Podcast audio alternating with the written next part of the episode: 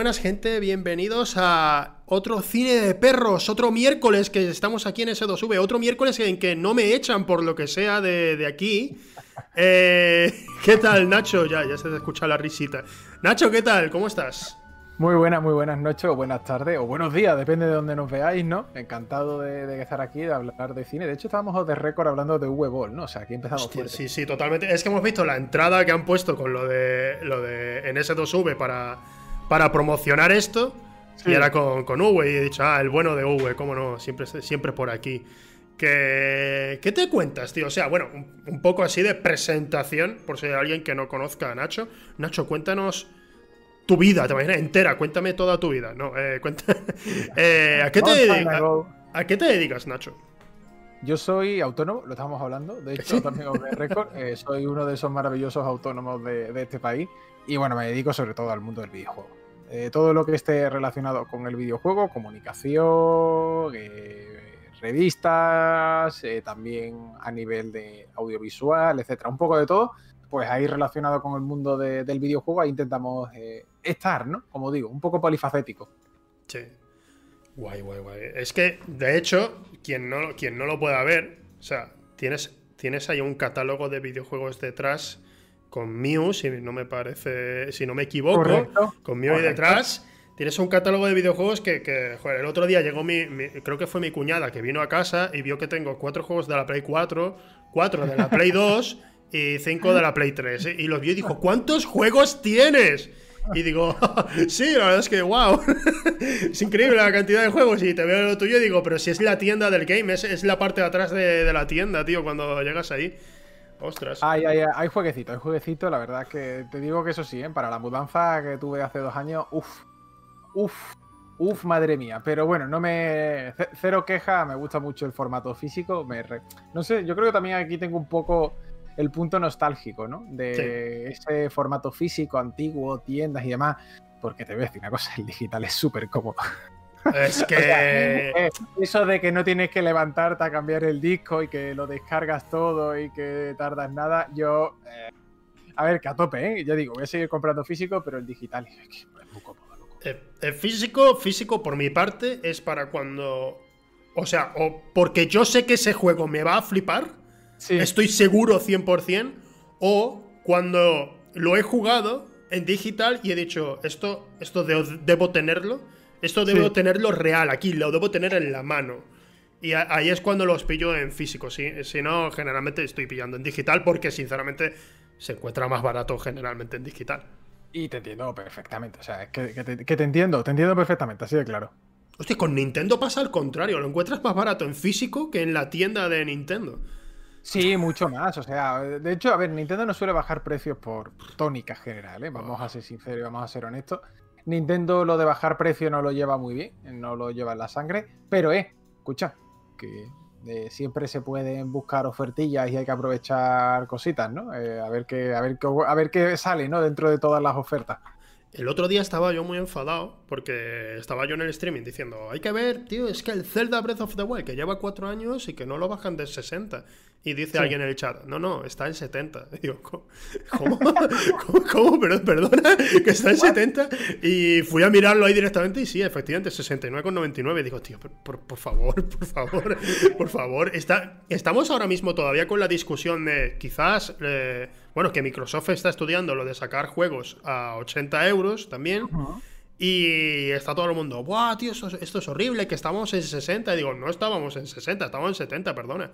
Sí, sí, sí. no, sí, no, no, me, no me vengas. Y el Zelda sigue ahí, tío, en 70, me flipa. No baja, no baja. O sea, Nintendo tiene esa política. A mí me hace mucha gracia porque te encuentras juegos de Nintendo 3DS que tienen 8 o 9 años y te los encuentras todavía a 40 o 50 euros, ¿no? Y es como, es que le está igual. O sea, es su política, funcionan así. Eh, ¿Quién somos nosotros para cambiársela cuando está claro que, venden mucho, ¿no? Pero claro. ya está. claro, el, asunto es que están obligándote al fin y al cabo. Es como, oye, que, si, quieres comprarlo vas a tener que pagar tienes una cosa buena con Nintendo. ¿Sabes cuál es? Que eh, no te va a pasar que dentro de dos meses el juego está a la mitad de la mitad. O sea, no se te va a quedar esa cara de gilipollas que muchas veces tú dices que me ha pasado, ¿eh? De gastarme un juego de salida y literalmente a la semana o dos semanas estar baratísimo, ¿no? De esto que tú dices, coño, si el juego está a 30 euros y salió hace dos semanas, ¿no? Eh, aquí no. Aquí ya sabes que si lo pagas a 50 lo máximo que lo vas a encontrar como mucho son 40. Te vas a ahorrar 10 euros, ya está, no te vas a ahorrar más. Claro, claro. Es que no, vamos, yo, yo, cada vez que lo busco por Amazon y, eso, a lo mejor lo encuentro por 45, pero generalmente no, El Zelda ahí se, va a quedar, se va a quedar un tiempo. Ahí, ahí esperando. Eh, bueno, salto, salto descomunal. Eh, investigando un poco sobre tu vida, eh, vi un artículo en Vandal, en el que bueno, un artículo, una entrevista creo que era. y, yo es que yo, siempre que voy a buscar en un sitio busco en Vandal, esto no es promoción, pero es que yo era del foro de Vandal y estuve ahí creciendo entre toda esa toxicidad. Y, y cuando y entonces pues de vez en cuando lo miro y vi, vi la entrevista que tuviste. Y especialmente si mal no recuerdo el titular era eh, el hombre que más sabe de Kojima Sí, a ver, uff, eh, yo quiero muchísimo a, Sara Borondo, ¿vale? O sea, la quiero, la quiero mucho, es buena amiga. Sí. Pero uff, uff, uff, yo es que cuando me, me, califican de experto lo paso muy mal. Yo no soy experto en nada. Bueno, sí soy experto en algo, en comer y en dormir. O sea, en comer tengo, soy experto a hierro, pero y en dormir ni te cuento. Ah, ¿Por qué hablamos de cine? Cuéntame, tu comida, tu comida favorita. Las papas aliñadas, tío, me flipa. ¿Papas aliñadas te, encantan? Me encantan, me encantan. Y el arroz bien hecho en paellita, pues ya te digo. Y es que ya te digo, cuando me dicen experto de algo, digo, no, no, no, no, no, no. Y claro, ese titular era como, joder. En Vandal es como, vale, sé que va a haber 100 comentarios. Eso, eso que aunque ni me conozca ya, y además encima Kojima, ¿sabes? Kojima y Vandal, es que era como, era como estoy echándole, o sea, estás echándole eh, fuego a la gasolina, ¿no? Le estás prendiendo la cerilla a la, gasolina, ¿no? Y, uf, uf, uf, o sea, yo cuando vi eso, no le quise decir nada a Sara, obviamente, porque no se lo iba a decir, pero fue como, yo además que recuerdo que lo vi y dije, no. Además, te lo puede decir mi novia que estaba, estaba aquí y dije, me cago en la puta la que me va a caer ahora, tú verás. Y claro, Scooby no. A ver, que a mí me insulten me da igual porque estoy acostumbrado. Pero hubo gente que hasta vino a mi Twitter a insultarme y fue como, pero si yo no he dicho nada, ¿sabes? Como. esas cosas a veces, a veces pasan un poco con el tema de entrevistas, que, que, precisamente se entrevista a alguien y esa persona ha dicho sencillamente su opinión y su opinión es, pues a mí no, es que a mí no me gustó Death Stranding, por ejemplo, ¿no? Por soltar, no, a mí no me gusta Death Stranding. Y bueno, la que, la, que, la que cae ahí como si hubiera dicho, no, Death Stranding debería ser prohibido, ¿sabes? Es como si hubiera dicho eso y se lo toman así. Y bueno, cuando, vi el titular, solo vi el titular de, de la entrevista y dije, suficiente, no voy a mirar los comentarios. Porque esto es que esto, tío, tiene que ser. fue horroroso, fue, fue tremendo, ya te digo, eh, los comentarios llenos, ah, no sé cuánto, ah, no sé qué. Hubo gente que me conocía y al menos puso eso, ¿no? En los comentarios, no puso. Eh, el titular está haciendo esto, eh, os estáis perdiendo una entrevista a un periodista que, tal, que esto, no sé cuánto. Y yo me reía, ¿no? Diciendo, ¿qué quieres que te diga? ¿Sabes? O sea, había. Me, encantó uno, tío, que además esto tiene. Eh, es que yo te, Ahí lo típico, ¿no? Tú sabes que siempre hay haters, ¿no? Y yo tengo tres o cuatro haters que son muy pesados, pero muy pesados. que yo creo que si supieran mi dirección venían a casa, te lo digo en serio. Que eh, hubo uno que además es que eh, puta revista de mierda, puto libro de mierda has hecho, no sé qué, no sé cuánto, tal, esto, registrado hace unas horas. Y fue como, es que era maravilloso, eh, pero estas cosas pasan. O sea, ya te lo tomas, cuando llega un momento donde es peligroso, ¿no? En cierta medida, porque cuando tienes alguno de estos pesados es peligroso, pero te lo empiezas a tomar ya a broma, te lo digo verdad. Ya te lo tomas con más cachondeo y te lo tomas con más, como de una manera más... Es que e, esto se lo escuché una vez a un consumer, ¿vale? Eh, a Rock, alguno de Rock, me dijo un día hablando con el tema de los haters y tal, así en privado, dice, tío, al final los haters eh, salen una cosa con lo que dice, un hater no es más que una persona que te quiere pero que te quiere mal. Dice, en el fondo está tan pendiente de ti que te quiere. Y me quedé pensando en eso, ¿no? Y dice, al final eh, está ahí y le jode precisamente quererte mal. Por eso sigue ahí. y dije, oye, pues visto así, no te falta razón, Rock. Sí, sí. A ver, también la verdad es que con tanto hater convendría un poco de cárcel a veces, pero sí, que sí que porque algunos llegan a límites, pero sí. hay a veces en los que llega algún pesado y tú dices, bueno, pero se cansará y no se cansa. Dices, bueno, pues, pues, realmente me está dando visitas, o sea, es la persona que más está eh, viendo todos mis vídeos, está ahí viéndolo todo religiosamente, así que bueno. Me está dando de comer un poco, quizás. No, no, o sea, si viene a Twitch y me da la suscripción de puta madre, ¿sabes? Y si se suscribe manual, yo encantado que se suscriba manual, ¿sabes? La, revista Manual, antes, antes te estaba mencionando aquí entre bambalinas, que, cuando yo estaba en Yayas me vi la revista y dije, hey, tengo, que leérmela, alguien me la deja, me dijo Lizardo, sí, por supuesto. Y fue justo el día que nos fuimos por el tema del COVID y dejé la revista allí y no la pude leer. Entonces, eh, tengo muchísima curiosidad. ¿Cómo funciona el tema de la revista manual? He visto que es, una revista que sale como cada seis meses o así aproximadamente. Tal cual, sale cada seis meses. De hecho, hacemos los envíos del número 7 pasado mañana. Eh, dentro de. O sea, ya. En 24 horas vamos a estar en sobrando. Es más, ya todas las etiquetas y sobres están preparados. Y básicamente eh, sale cada seis meses. Unas 200 páginas, 196 para ser exactos. Y trata sobre todo de intentar traer el mundo más cultural al videojuego, ¿no? Yo cuando creé Manual, la idea era un lema que era somos más de persona que de personajes, ¿no? Es decir, entrevistar o ver más el videojuego desde el punto de vista de la gente que lo crea, que creo que siempre se deja atrás, ¿no? Es decir, eh, obviamente conocemos a, a los diseñadores o desarrolladores más famosos, ¿no? Eh, aquellos que siempre están en el foco, ¿no? En el primer plano. Pero oye, me gustaba también traer a gente que a lo mejor pues, pudiera ser un poco más desconocida, ¿no? O sea, por ejemplo, en este número tenemos a Samantha March, que es la productora de Elite Dangerous, y es una chica que tiene 26 años, y es productora de un juego como Elite Dangerous, ¿no? Que me acuerdo que yo en la entrevista le dije, joder, tiene los ovarios muy bien puestos para coger un proyecto tan grande, ¿no? Y ser la productora, ¿no? Con, esta edad tan corta, ¿no? Porque, a ver, un productor, por lo general, tiene muchos tiros dados, ¿no? Y sabe, eh, lleva, tiene un bagaje muy, muy largo, tiene años eh, de experiencia, etcétera. Y la chica, pues prácticamente en cuatro o cinco años subió a producción y es una, es una pasada, ¿no? Entonces, eh, la idea era esa, tratar ahí eh, también cuatro reportajes y 12 artículos, 12 ensayos, siempre intentando tratar el videojuego desde un punto de vista cultural. Y lo bueno es eso, que son 20 euritos solamente al año, creo que es muy barata en este sentido, son 400 páginas por, 20 euros. Está muy bien, está muy eh, bien. Sí, la editorial se cabrea conmigo, la verdad. ¿Por la editorial se, cabrea ser muy barata. Dice que, dice que el precio es más caro. Y yo le digo, bueno, pero vamos a dejarlo aquí, ¿no? Entonces, bueno, son 20, son 20 euritos al año y en ese sentido la ponemos en casa, con los gastos de envío incluidos. Y si alguien se quiere suscribir a manual, a tope. Ya la suscripción entraría para el número 8, que es el de verano, 8 y 9 en este caso. Pero oye, que si alguien nos quiere apoyar, a tope. Está guapo. He visto también que te que dais las, las versiones digitales de las anteriores revistas.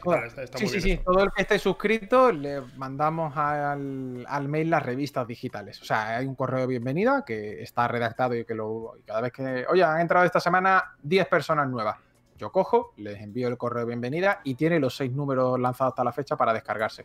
Siempre a finales de año le damos los dos de este año para básicamente que la revista física un poco, pues bueno, esté ahí en el mercado, ¿no? Que por desgracia la piratería está a la orden del día. O sea, compartimos los PDF y literalmente a los cinco minutos está subido. Ya está en algún sitio, sí, en algún foro. A ver, yo siempre lo prefiero ver de una manera positiva, ¿no? No me cabreo con estas cosas, la verdad. Prefiero mirarlo como que a lo mejor lo está leyendo alguien que dice, hostia, me gusta mucho lo que hacen estos chavales, eh, me voy a suscribir o voy a apoyarlos, ¿no? Que son solamente Sí, a ver, tú piensa una cosa. El que piratea, cuando tiene 20 euros al año, 400 páginas, eh, si lo sabe y no quiere dártelo, no te lo va a dar ni aunque se lo pongan más baratos. ni, por 5, ni por 5 euros. Esa persona no te lo va a dar. Vamos a ser sinceros, todos hemos pirateado en esta vida. Todos, yo por supuesto. Todo. Entonces, que yo siempre lo decía, digo, en el momento que a mí me saquen plataformas de streaming que sean buenas, yo dejaré básicamente de buscar series que no puedo ver de otra manera. Porque esto pasaba, yo quería ver alguna serie y no la podía ver de manera legal. ¿Qué pasa? Que es verdad que estoy suscrito a muchas cosas, me las cambio con mi hermano, no vamos a negarlo tampoco. O sea, yo tengo Netflix, mi hermano tiene HBO, yo tengo Disney Plus. Claro, claro, claro, Lo típico, ¿no? En la familia no lo vamos cambiando, que se pueden crear varias cuentas eh, dentro del propio usuario. Y oye, es que, eh, te lo juro, ¿eh? Te lo juro, creo que puedo llevar sin descargar una película, una serie, años. Sí, sí, sí. muchos años, ¿eh? O sea. Muchos, muchos, muchos al final está ahí, ¿no? Entonces yo prefiero ver manual como en ese sentido, ¿no? Si alguien se la descarga y le mola y se quiere venir al proyecto a apoyarlo, que son 20 euritos, oye, bienvenido sea, de puta madre. Sí, hay gente, hay gente que llega a, vivir incluso con esto de las suscripciones para, series, cine y demás, hay gente que incluso si les ponen en oferta, oye, mira, 6 eh, euros, aunque sea al, mes y tal, no lo van a pillar. No, no, no, quieren. Hay gente, yo conozco, yo conozco a varios que sencillamente dicen, no, es que no pienso pagar. Vale, vale, pues ya está. Pero sí que hay otra gente, a mí, a mí me pasaba, que yo decía, ojalá poder tener 60 pavos para un juego, ¿sabes? Ojalá tenerlos. Pero mm, no solo es uno, es que había varios que digo, guau, tío, yo, yo me sentía mal. Yo recuerdo con 17, 18 decía, voy a descargar este juego para el ordenador, pero es que no tengo dinero. Es que no, tengo dinero, es que quiero jugarlo, quiero jugarlo de verdad. Y yo recuerdo cuando, cuando yo qué sé, al que más horas le eché, digamos, en plan pirateo fue Dark Souls. Que, estuve jugando, me lo pasé como tres veces. Y cuando tuve la oportunidad me lo compré y me lo pasé como siete u ocho. Entonces, joder, es como al menos yo mi pensamiento es cuando, si no puedes, puedo comprenderlo, ¿sabes? Claro. Ya con el tiempo, imagino que si podrás, si, cuando puedas lo harás. Yo, yo por, mi parte es lo que estoy haciendo. Durante mucho tiempo no podía. Ahora, por ejemplo, pues ya puedo permitirme comprarme todas las pelis que quiera en Blu-ray, que es lo que me interesa. Entonces, pues lo estoy comprando. Y eso, pues a mí es lo que me gusta. Hay gente que le gusta más salir de fiesta o, cenar siempre por ahí o esas cositas. Pues, lo gastan en eso, pues que lo hagan, no, hay problema. Por mi parte, yo lo hago comprando películas, es lo que más me gusta.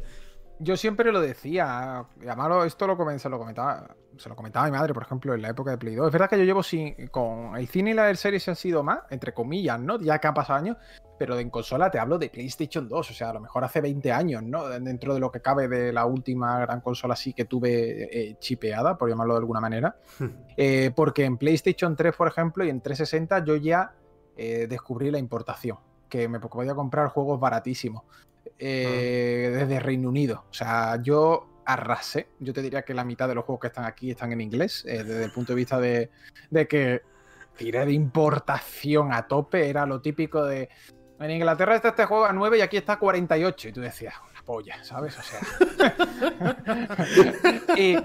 y, mi cartero se hizo. Mi calle la conocía de escándalo porque me traía todos los juegos, ya te digo, importados básicamente de, Reino Unido en época de Play 3 y 360. Y ya digo, fue gracioso porque eso, ¿no? Dentro de lo que cabe estaba ahí y yo siempre comentaba, el día que yo tenga dinero me pienso comprar todo. Ahora, por suerte, eh, existen muchísimas alternativas, macho. O sea, eh, me alegra, me alegra mucho, mucho, mucho, mucho la cantidad de ofertas que tenemos. O sea, es que ahora tú quieres jugar, por ejemplo, y te pasas y te sacas un Game Pass, una oferta de tres meses a lo mejor por 10 euros o algo así, eh, y, es una pasada. Es una pasada, la verdad, es una pasada. Tiene juegos para dar y, dar y tomar. Igual que lo te decía, ¿no? Con el cine y la serie. a mí me parece flipante. Nosotros que hacemos el podcast de la brecha, que es un podcast de cine y serie, entre, sobre todo, eh, en el podcast de la brecha, cada vez que veamos. ¿De qué hablamos esta semana? Venga, vamos a hablar de Hook, o vamos a hablar de Aliens, o vamos a hablar de. No sé, vamos a hablar de Seven. Hmm. Es que te pone. Me meto en un momento en Just Watch, busco dónde está la plataforma, y es que al 99,9% está en alguna de las plataformas. Generalmente suele estar, suele estar. Sí, ya sea HBO, Netflix, Disney o Amazon, que yo digo que son las cuatro que están ahí, obviamente, que las tienen. Porque ahora que ha salido Disney Plus, quieras o no, Disney como tiene todo, de hecho a lo mejor nos tiene hasta comprado y no lo sabemos. Eh, hombre, ha sacado el Star, claro, y con Star ahora mismo pues mm. tenéis ahí incluidas todo el catálogo prácticamente de 20th Century Fox con el tiempo irán incluyendo más, porque ahora mismo Netflix, HBO y Movistar Plus tienen muchas de esas películas. Claro. claro, eh, la cosa está en que Disney no va a decir, vamos a ir cambiándolas. No, no, no. Tú trae para acá, son todas mías. ¿eh? eso, se acabó, eso se acabó. Lo de compartir, no, esto es nuestro, porque sabemos cómo trabaja Disney. Uh, han metido ahora. Eh, han metido ahora Futurama, me parece maravilloso. Por fin, ya era hora, ya era hora. pero, pero, no está colgados en Filadelfia todavía. Y estoy, estoy muy enfadado, tío, porque es una de esas series precisamente que si la quieres ver, si la quieres ver completa, tienes que, tienes que buscarla en algún sitio, o sea, descargarla ilegalmente, digamos, porque no hay forma, no, no, está en ningún sitio prácticamente en España. Estuvieron durante un tiempo en, en, lo que era Paramount Comedy, que luego era Comedy Central, pero mm, ya dejó de emitirse y ya no está en ninguna parte. O no, no, nada, nada. La serie cómica más longeva de la historia de Estados Unidos no podemos verla en ningún sitio en España por ahora. Y ojalá esté en Disney, que deberían ponerla ahí. Eso te voy a decir, poco a poco irán metiendo, igual que Futurama. Supongo que esto va por temas de licencia, sabes cómo va, ¿no? Eh, al fin y al cabo, con Netflix, HBO y tal, ¿no? Que tienen las licencias, se las van turnando, como yo digo, van rotándose. Y al final no queda más que esperar a que la pillen. Ahora, por ejemplo, ha cogido Futurama. Supongo que Futurama se va a llevar ahí toda la eternidad. A mí me vuelve loquísimo eh, esta noticia, eh, porque soy mega fan de, de, Fry y compañía. Y es poco a poco que terminan ampliando catálogo. Ahora Disney ha creado la, mini plataforma, está dentro de Disney, la de Starts, ¿no? O algo así se llama. Sí, Star, Star. Eh, y tiene, pues bueno, más, más, contenido, ¿no? O sea, más horas de, de serie. Sí, bueno, Star, Star en sí, Star es parte o sea, Futurama es parte de Star en realidad, ¿sabes? Exacto. Eh, exacto. igual que, que, esto sorprendió a mucha gente. Padre de familia, eh, serie que, digamos, no ha parado de llamar nazi a Walt Disney durante prácticamente todas sus temporadas. Que esté ahí en Disney Plus es como, qué poético, tío. No, es, es por un lado, es poético, por otro, es muy triste, porque precisamente yo creo que los guionistas estarían diciendo Disney, Disney a la mierda. Y ahora de repente Disney os ha comprado. Os ha eh, comprado, ¿no? sí, la, me que se muerde la cola. Sí, sí, sí, sí. Me recuerda a un episodio de South Park que dice. que pregunta eh, en Mickey Mouse. Eh, pregunta, ¿quién es ese? ¿Lo hemos comprado? ¿Es nuestro? Y dice uno, todavía no. hablando de South Park. Entonces, Disney, Disney va, a, seguir así. Pero bueno, es el monopolio este totalmente. Hablando de, bueno, hablando de Disney, entra sin duda alguna lo que es Marvel, eh, el, cine, el Marvel Cinematic Universe y demás. ¿Tú estás dentro de ese juego o te, gustan esas películas? Yo estoy muy dentro y soy además quizás del ala que más aboga por ello. Me explico. Eh, dentro del cine, yo, yo, soy lector de cómics desde hace muchos años. O sea, yo cuando surgió el cine de Marvel, de hecho, lo primero que fui es digamos que reticente ante esas películas porque la mayoría de que se había hecho hasta el momento era auténtico bodrio, así de claro. Pocas se y... Las de Raimi de ah. Spider-Man, quizás. Sí, de, quizás hay Spider-Man, Blade, a lo mejor la primera que estaba chula, eh, Trinity si quieren la tercera, pero bueno. Es, eh, la, segunda, la segunda para mi gusto es la mejor, la que hizo Guillermo del Toro. Que, sí, la que hizo Guillermo del Toro, quizás eh, ahí. Entonces ya digo, mm, yo era. Yo ya era lector de cómics. Y cuando vi lo que se hacía, a mí me mola. Y te voy a decir por qué me mola.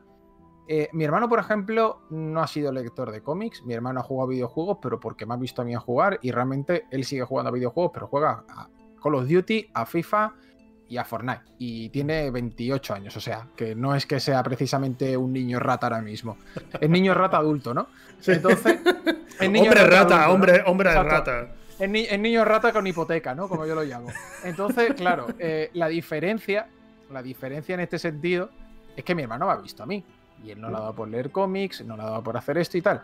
Y cuando salieron las películas, él fue cierto, también fue, también puso o puso cierta resistencia.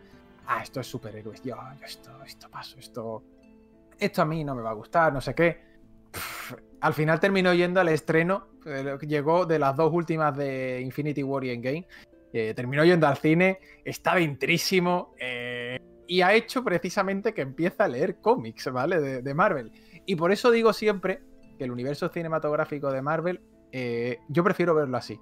Hay mucha gente que ha hecho que eso que a lo mejor lo repudiaba o a lo mejor lo tenía en, en, un ámbito más externo, ahora de repente sí le interesa. A mí, pongo el ejemplo de mi hermano, me parece eso un acierto. O sea, el simple hecho de que las películas hayan podido ayudar a que gente que no es asiduo al mundo del cómic se acerque al mundo del cómic, a mí me parece muy bonito. Porque el mundo del cómic es una industria preciosa, también la del manga, eh, cómic manga, que es lo mismo, eh, que necesita, siempre lo digo, más visibilidad, que necesita más, eh, más impacto. Y ya digo, si con eso hemos conseguido que gente vaya al mundo del cómic, bienvenido sea. Bienvenido sea, de verdad. Sí, es que ahora mismo el tema, el tema con, el mundo de los cómics es que, eh, digamos que siempre hay un antes y un después en los cómics. Eh, diría yo que igual que existió Ciudadano Kane, que fue para mucha gente, mucha gente dice, esta no es la mejor película de la historia. Bueno, quizás para ti no lo sea, para mucha gente sí lo es, pero objetivamente quizás no lo sea, pero sí que fue la más importante. Eh, en los cómics estuvo Watchmen siendo lo más importante. Sí. Y sin embargo, sigue siendo un medio algo dado, dado de lado. En general, se hacen Hmm. muchas adaptaciones, por supuesto. La gente dice, oh, sí, cómics, pero sí. Yo voy, yo voy a una tienda de cómics y eso no, no va en aumento, precisamente. Sí, por eso digo que quieras o no, eh, dentro, dentro de eso ha hecho que más gente se acerque. Creo que todavía hay mucho camino por recorrer. Sí, claro, claro. Hay, hay más gente acercándose, pero que sigue Claro. viéndose en general por el gran público. Mm, Sigue viéndose eso de los cómics como algo raro. Porque todavía existen muchas brechas. O sea, esto pasa con los videojuegos. Mi madre eh, ya me puede ver viviendo de esto, que lo sigue llamando matamarcianito. Siempre pongo el mismo ejemplo. Para mi madre, hasta el día que se muera, que ojalá que sea muy tarde, eh, los matamarcianitos están ahí. Claro. claro. No les vas a. No les vas a intentar cambiar la opinión, entre comillas, igual que en los periódicos generalistas. Eh, yo te lo digo porque he estado ahí. Y eh, por mucho, los videojuegos es como los videojuegos. Te hacían así, te miraban un poco raro, como diciendo, ¿qué me estás contando, chaval? O sea, Sí. ¿qué, me, qué, qué- qué me, qué me- qué me estás diciendo? ¿Videojuegos? ¿Eso, eso qué es? Anda. Nunca Entonces, de que pa- videojuegos, cállate, Claro. imbécil. Claro, entonces poco a poco, quieras o no, poco a poco, lo que sí va a ocurrir es que en esos medios generalistas, la gente que esté con capacidad de mando, esto lo pongo yo muchas veces de ejemplo, eh, va a jugar a videojuegos. Es decir, al final, eh, ¿qué que ocurre? Que si tú encabezas un proyecto y te gustan los videojuegos, no vas a tener esa cierta connotación negativa de estar perdiendo el tiempo con los videojuegos, como tampoco con el, el cómic, como tampoco con el manga, eh, etcétera, etcétera, ¿no? Ya digo, esto esto es bastante, bastante habitual, ¿eh? aunque, no, aunque no lo parezca, que el poco a poco va cambiando. Esto, joder, yo trabajo eh, una de las empresas con las que curro es Red Bull. Esto yo lo veo, que la mayoría de la gente de Red Bull, eh, digamos que es relativamente joven, no hay gente de 60, 70 años, etcétera, la empresa como tal, a nivel esto, y claro, todos tienen unos intereses culturales que se acercan mucho. Entonces, esto es más fácil a la hora de trabajar. Te lo decía off the record, que eh, precisamente el hecho de que la gente sepa de videojuegos, esté en consonancia con lo que son los videojuegos, hace que no te topes con barreras. No te vas a encontrar a alguien que te diga directamente, "Eh, esto, es una mierda videojuego, esto no le interesa a nadie. No, porque hay gente que sabe el valor del videojuego, ya no solamente como producto comercial, sino como producto cultural. Y eso es muy importante. Sí, sí, sí, sí, sí. Mm. Pero bueno, es un cambio que creo que va a ir más lentamente. Sí, Con los videojuegos está avanzando. O sea, está claro que hay un avance, porque esto, eh, gracias a Wii, precisamente, eh, llegó a muchísima más gente, pero sí. Está, está en avance continuo. Yo, mi, mi- Sí. mi pa- mis padres, yo recuerdo cuando yo era pequeño, los videojuegos eran como, uy, Sí. no juegues mucho a eso, te vamos a comprar la Nintendo, pero mm, bueno, eh, juega solo una hora, eh, a lo mejor al día si hay suerte. Y mucho cuidado. Y claro, era, era como algo peligroso siempre. Y, y bueno, mi madre tardaba en adaptarse a los nombres. Era la Nintendo. Cuando me pude comprar la PlayStation 2, la seguía llamando Nintendo. Cuando me compré, cuando me compré la GameCube, ahora decía, pero esto es la Play también. Y digo, no, esto es otra, esto es una Nintendo también. Y ella eh, ya se volvía loca. Y, y al final a todo lo llamaba Play. Y, y sin embargo, con el tiempo es como que, especialmente mi padre se me acercaba, me veía así los juegos y tal, y decía, oh, cada vez son más, parecen más película y eso, y eso acerca mucho a la gente. Precisamente Mm, sí. gracias, gracias, queramos o no, gracias a David Cage, hay más gente también acercándose a los videojuegos. Sí, siempre al final. eh, hay, como yo digo, hay nombres que hacen que eh, salten en este sentido un poco la barrera, ¿no? O sea, por ejemplo, a mí me ha ocurrido, fuera bromas, con Kojima. Kojima es un tío, queramos o no, que le siguen, ¿cuántos son? ¿3 millones de personas en, No sé, en, tú, en Twitter? O tú sea, eres el siguen experto en Kojima, o sea, dime tú. do- dos con- le siguen 2,9, ¿vale? O sea, 2,9 2,9 millones. Dios mío. 2,9 millones. ¿Pero en qué sea, cuenta? ¿En la original japonesa? ¿En la inglesa? Eh, eh, En la inglesa. En la inglesa. o sea, en la inglesa es mucha gente. Es O muchísima sea, gente. y, quiera, y quieras o no, eso sirve para que cuando saca una obra ya como... eh, es bueno también que los sectores culturales tengan a ciertos nombres, ¿no? Eh, Sí. A nivel de estatus, ¿no? Porque esto pasa con el cine. Ya el cine nadie se pregunta, "Buah, el cine, no, sino que la gente ya habla de Scorsese, de Tarantino. Sí, sí, de- sí, sí, Es decir, eh, ya es como que los tienen ahí puestos en ciertos pedestales, ¿no? O, ha- o hace que quieras o no haya como ese ese ese estatus, ¿no? De, calidad. Y esto con el videojuego está pasando poquito a poco, que hay señas de autor. Eh, es verdad que en algunos mercados más o menos, por ejemplo en el japonés, Fumito Ueda es una cosa loquísima, ¿no? Es como el caviar, ¿no? Fumito Ueda, los desarrolladores, eh, los propios diseñadores y desarrolladores japoneses más famosos, ¿no? Yokotaro, Nagoshi, etcétera, siempre dice que se pelean por decir quién es el mejor discípulo de Fumito Ueda, ¿no? Entonces, esas cosas están ahí. Aquí en España, pues cuesta un poco más, en Europa o en Estados Unidos, pero escúchame, que es cuestión de tiempo. Eso es cuestión de tiempo que e, es, tiempo. Sí, sí, sí, sí, es tiempo y también hay que decir que creo que hay más necesidad todavía de que los de que a los mismos juegos, especialmente los AAA, se les note esa autoría. Porque vemos autoría especialmente en juegos de que no llegan al triple A. Generalmente que no lleguen ahí. En indie, por supuesto que sí. O sea, se nota generalmente siempre una autoría. Pero aparte de yo decirte, yo no estoy muy metido en videojuegos. Pero en juegos que sean súper famosos en lanzamientos grandes, me suena Neil Druckmann, que es el que ha hecho de las sofás. Ahí está. Y ya, eh, y prácticamente, por supuesto, japoneses, Miyamoto, demás, por supuesto. Pero generalmente, ya ahí, mm, eh, en Occidente, no tengo muchos nombres en mi cabeza. Y creo que esto es, no sé si, si, es fallo mío, eh, vale, lo comprendo.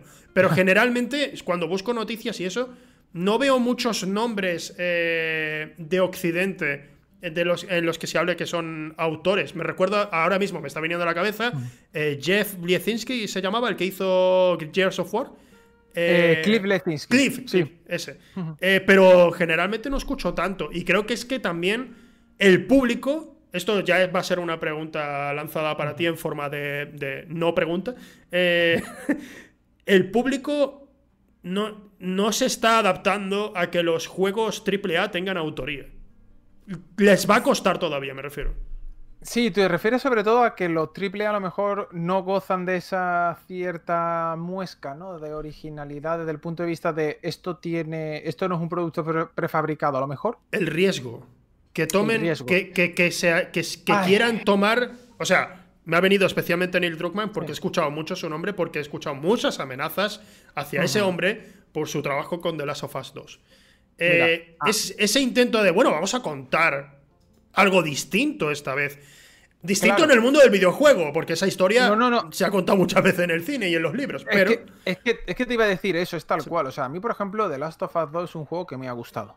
No mm. me ha parecido la obra maestra que a lo mejor para llevarse todos los premios a y por haber. Creo que fallan muchas cosas. A mí me ha gustado, repito. Pero es que le doy la valentía o le doy las gracias por haber intentado arriesgar dentro de lo que cabe en ese poquito. ¡Eh! Que no es el primero que lo hace, que este es otro fallo, que el propio jugador también se viene arriba y hace, por ejemplo, cuatro años Nier Automata te hizo lo mismo, pero claro, Nier Automata no gozaba de la misma representación. De hecho, Nier Automata salió ayer que había vendido 5,5 millones de copias y The Last of Us prácticamente te hizo eso en la primera semana, como diferencia, ¿vale? Y ojo, 5,5 millones de copias de Nier Automata son muchas copias, ¿eh? Sí, sí, sí. son muchos millones.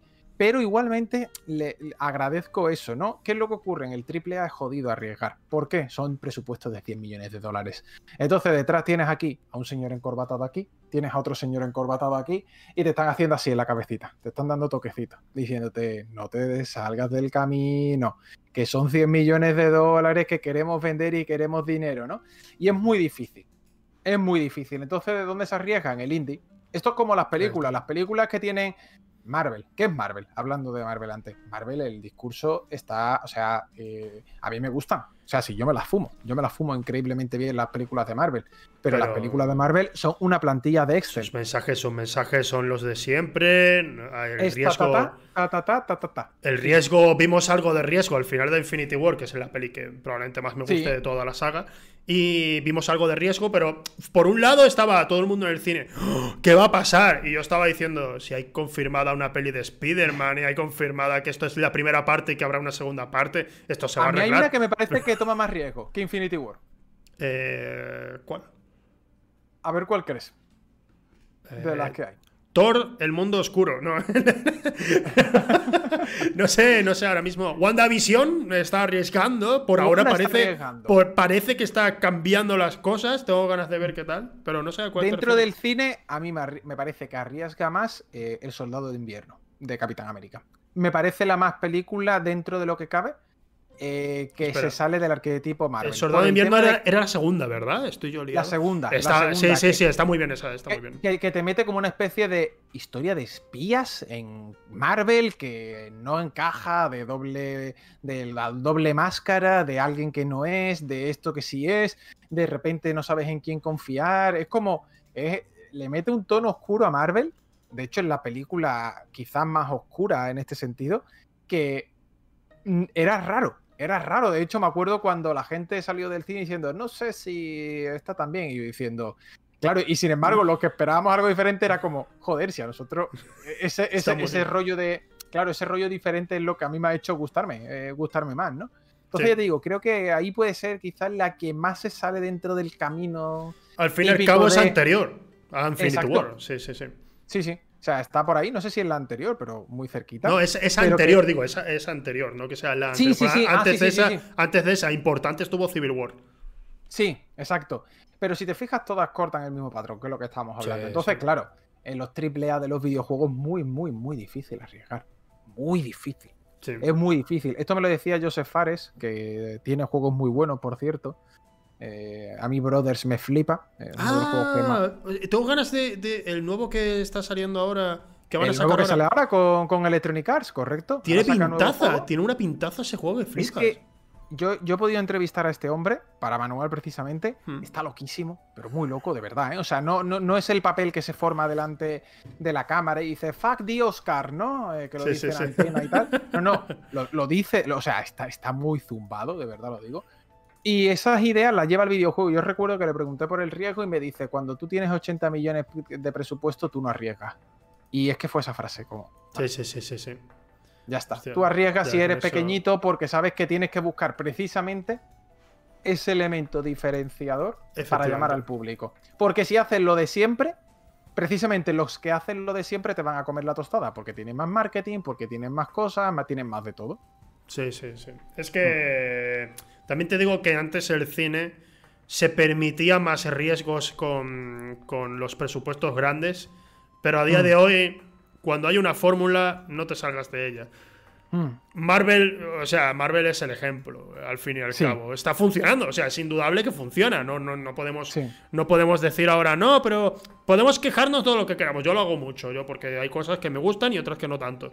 Pero sin embargo, es como, pero si funciona, entonces, joder, es que eh, van a seguir usándolo, es que no hay otra. No hay más. Si van a arriesgar un poco, sí, pero esas fórmulas van a seguir estando ahí. Y claro. sí, sí, totalmente. Tal Ahora, pero ahora mismo, si te das cuenta, y este es el cambio que está sucediendo ahora mismo en, en la industria del cine, eh, está ahora mismo ocurriendo que las producciones que antes tenían mucho dinero, pero no llegaban a ser grandes producciones, eh, que digamos que podían costar 50, 60, 70 millones, esas producciones que ahora mismo solo pueden permitirse tener eh, grandes directores por su autoría precisamente, Sí. eh, como Tarantino, Scorsese y demás. Ahora mismo los nuevos directores y nuevos guionistas les están diciendo, vale, de acuerdo, nos gusta tu idea, hazla en una serie. Exacto. Y eso es lo que está ocurriendo. Ahora mismo no está, no está habiendo producciones arriesgadas. No, o sea, está ocurriendo, están habiendo, pero no tantas, ya que se están llevando a hacer series. Es que es mucho más rentable al final. Tú piensas que con una serie como WandaVision has tenido a mínimo a la persona pagando dos meses, ¿vale? Así de claro.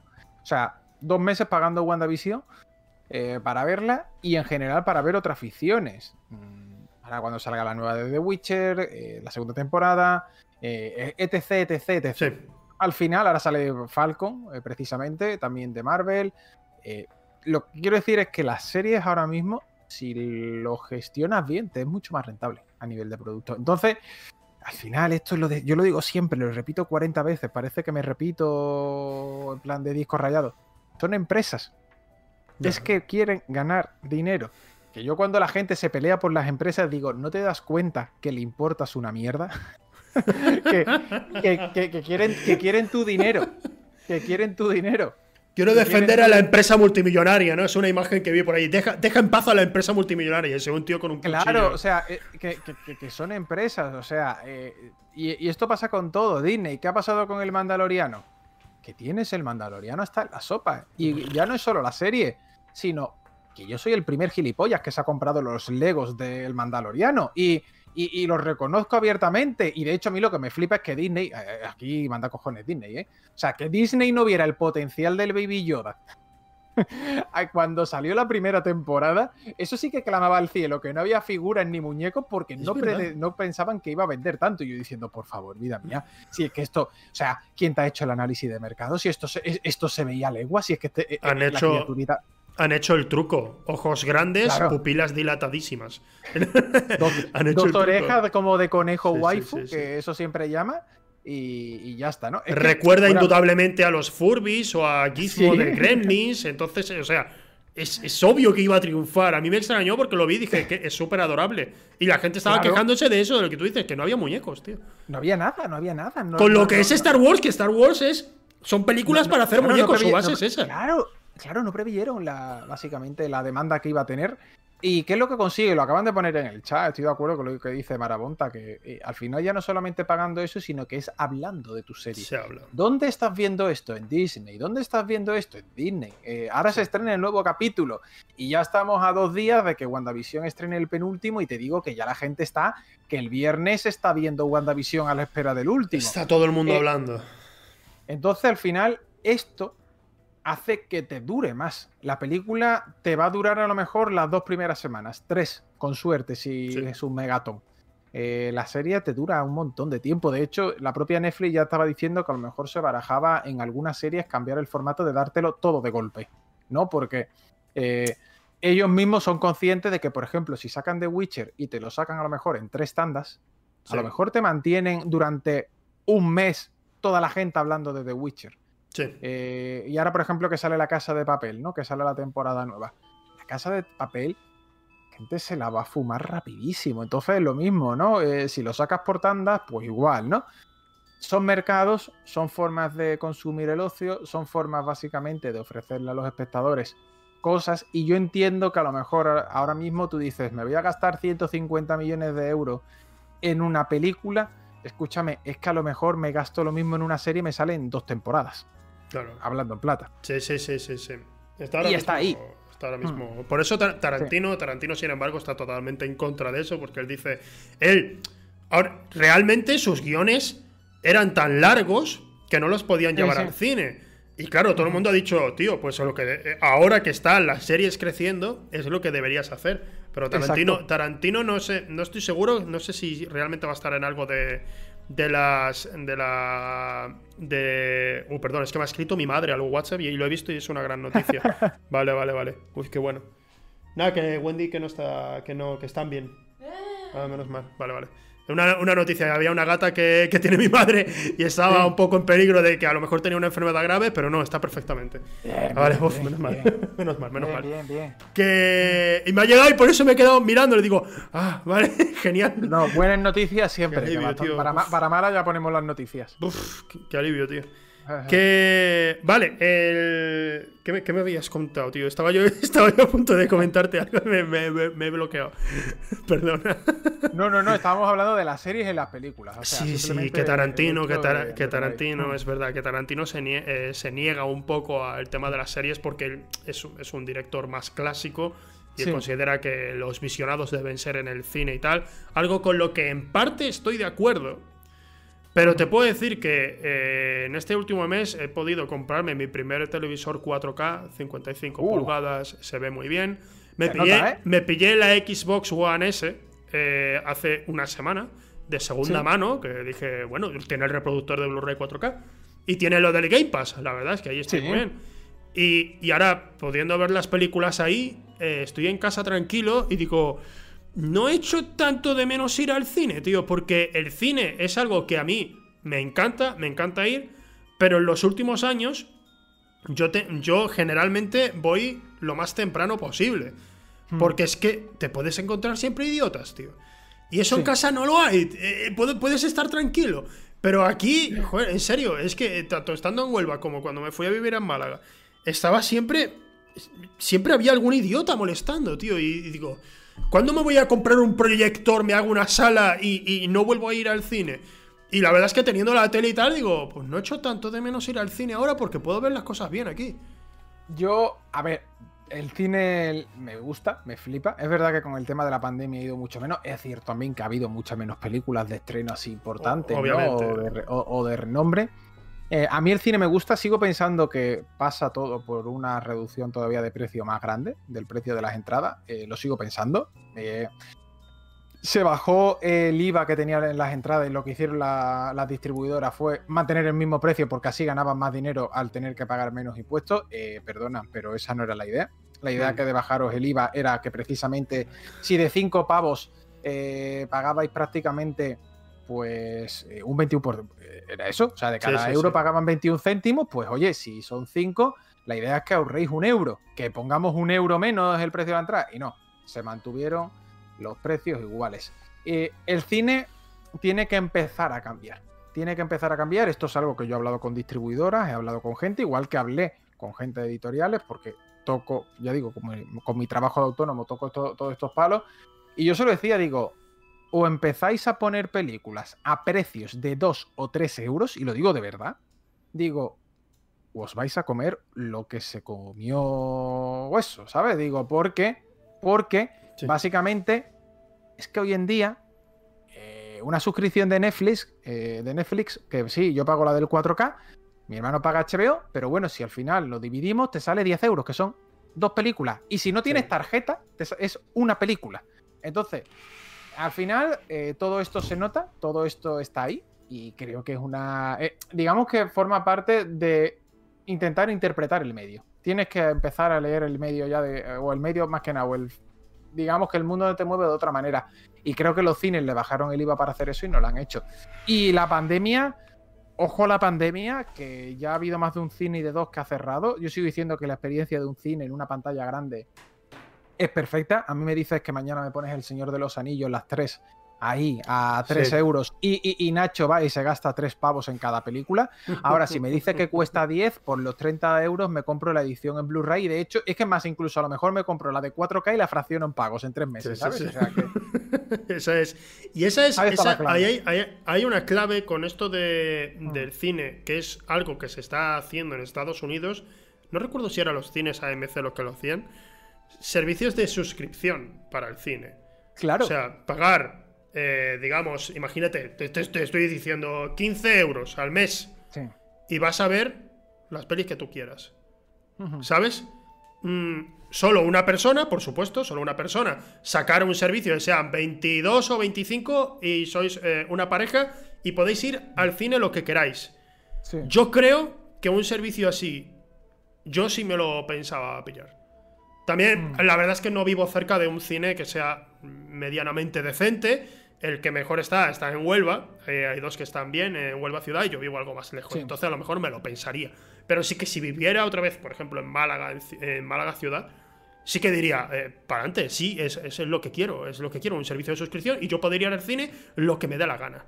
Claro, o sea, yo por ejemplo tengo la tarjeta Sí, la esta de que, de que pagas tanto al año y tienes... Pagas 10 pavos al año, creo que, y te sale la entrada más barata. Igualmente sigo pensando que, por ejemplo, una tarjeta de esa, pero rollo, pagas 10 euros al mes y puedes ver todas las películas que quieras, imagínate, siempre que reserves con antelación, que avises, tienes que dar, etcétera, eh, sigo pensando que podría funcionar bastante bien. O sea, lo que tú has dicho de los cines AMC, al final es darle la vuelta de tuercas a, la situación. Eh, tienen que buscar algo. Creo que la pandemia, además, la pandemia ha conseguido una cosa, tío, que yo se lo decía ayer, lo hablaba con una persona de aquí, nomás, ¿quién, quién fue, por favor? Que eh, fue aquí del barrio, que fui a comprar y tal, y se lo comentaba, que, que lo que ha hecho la pandemia es que la gente que no compraba online, que le tenía cierto miedo, cierto pánico, mi madre era una de ellas, mi madre vive en Cádiz, sí.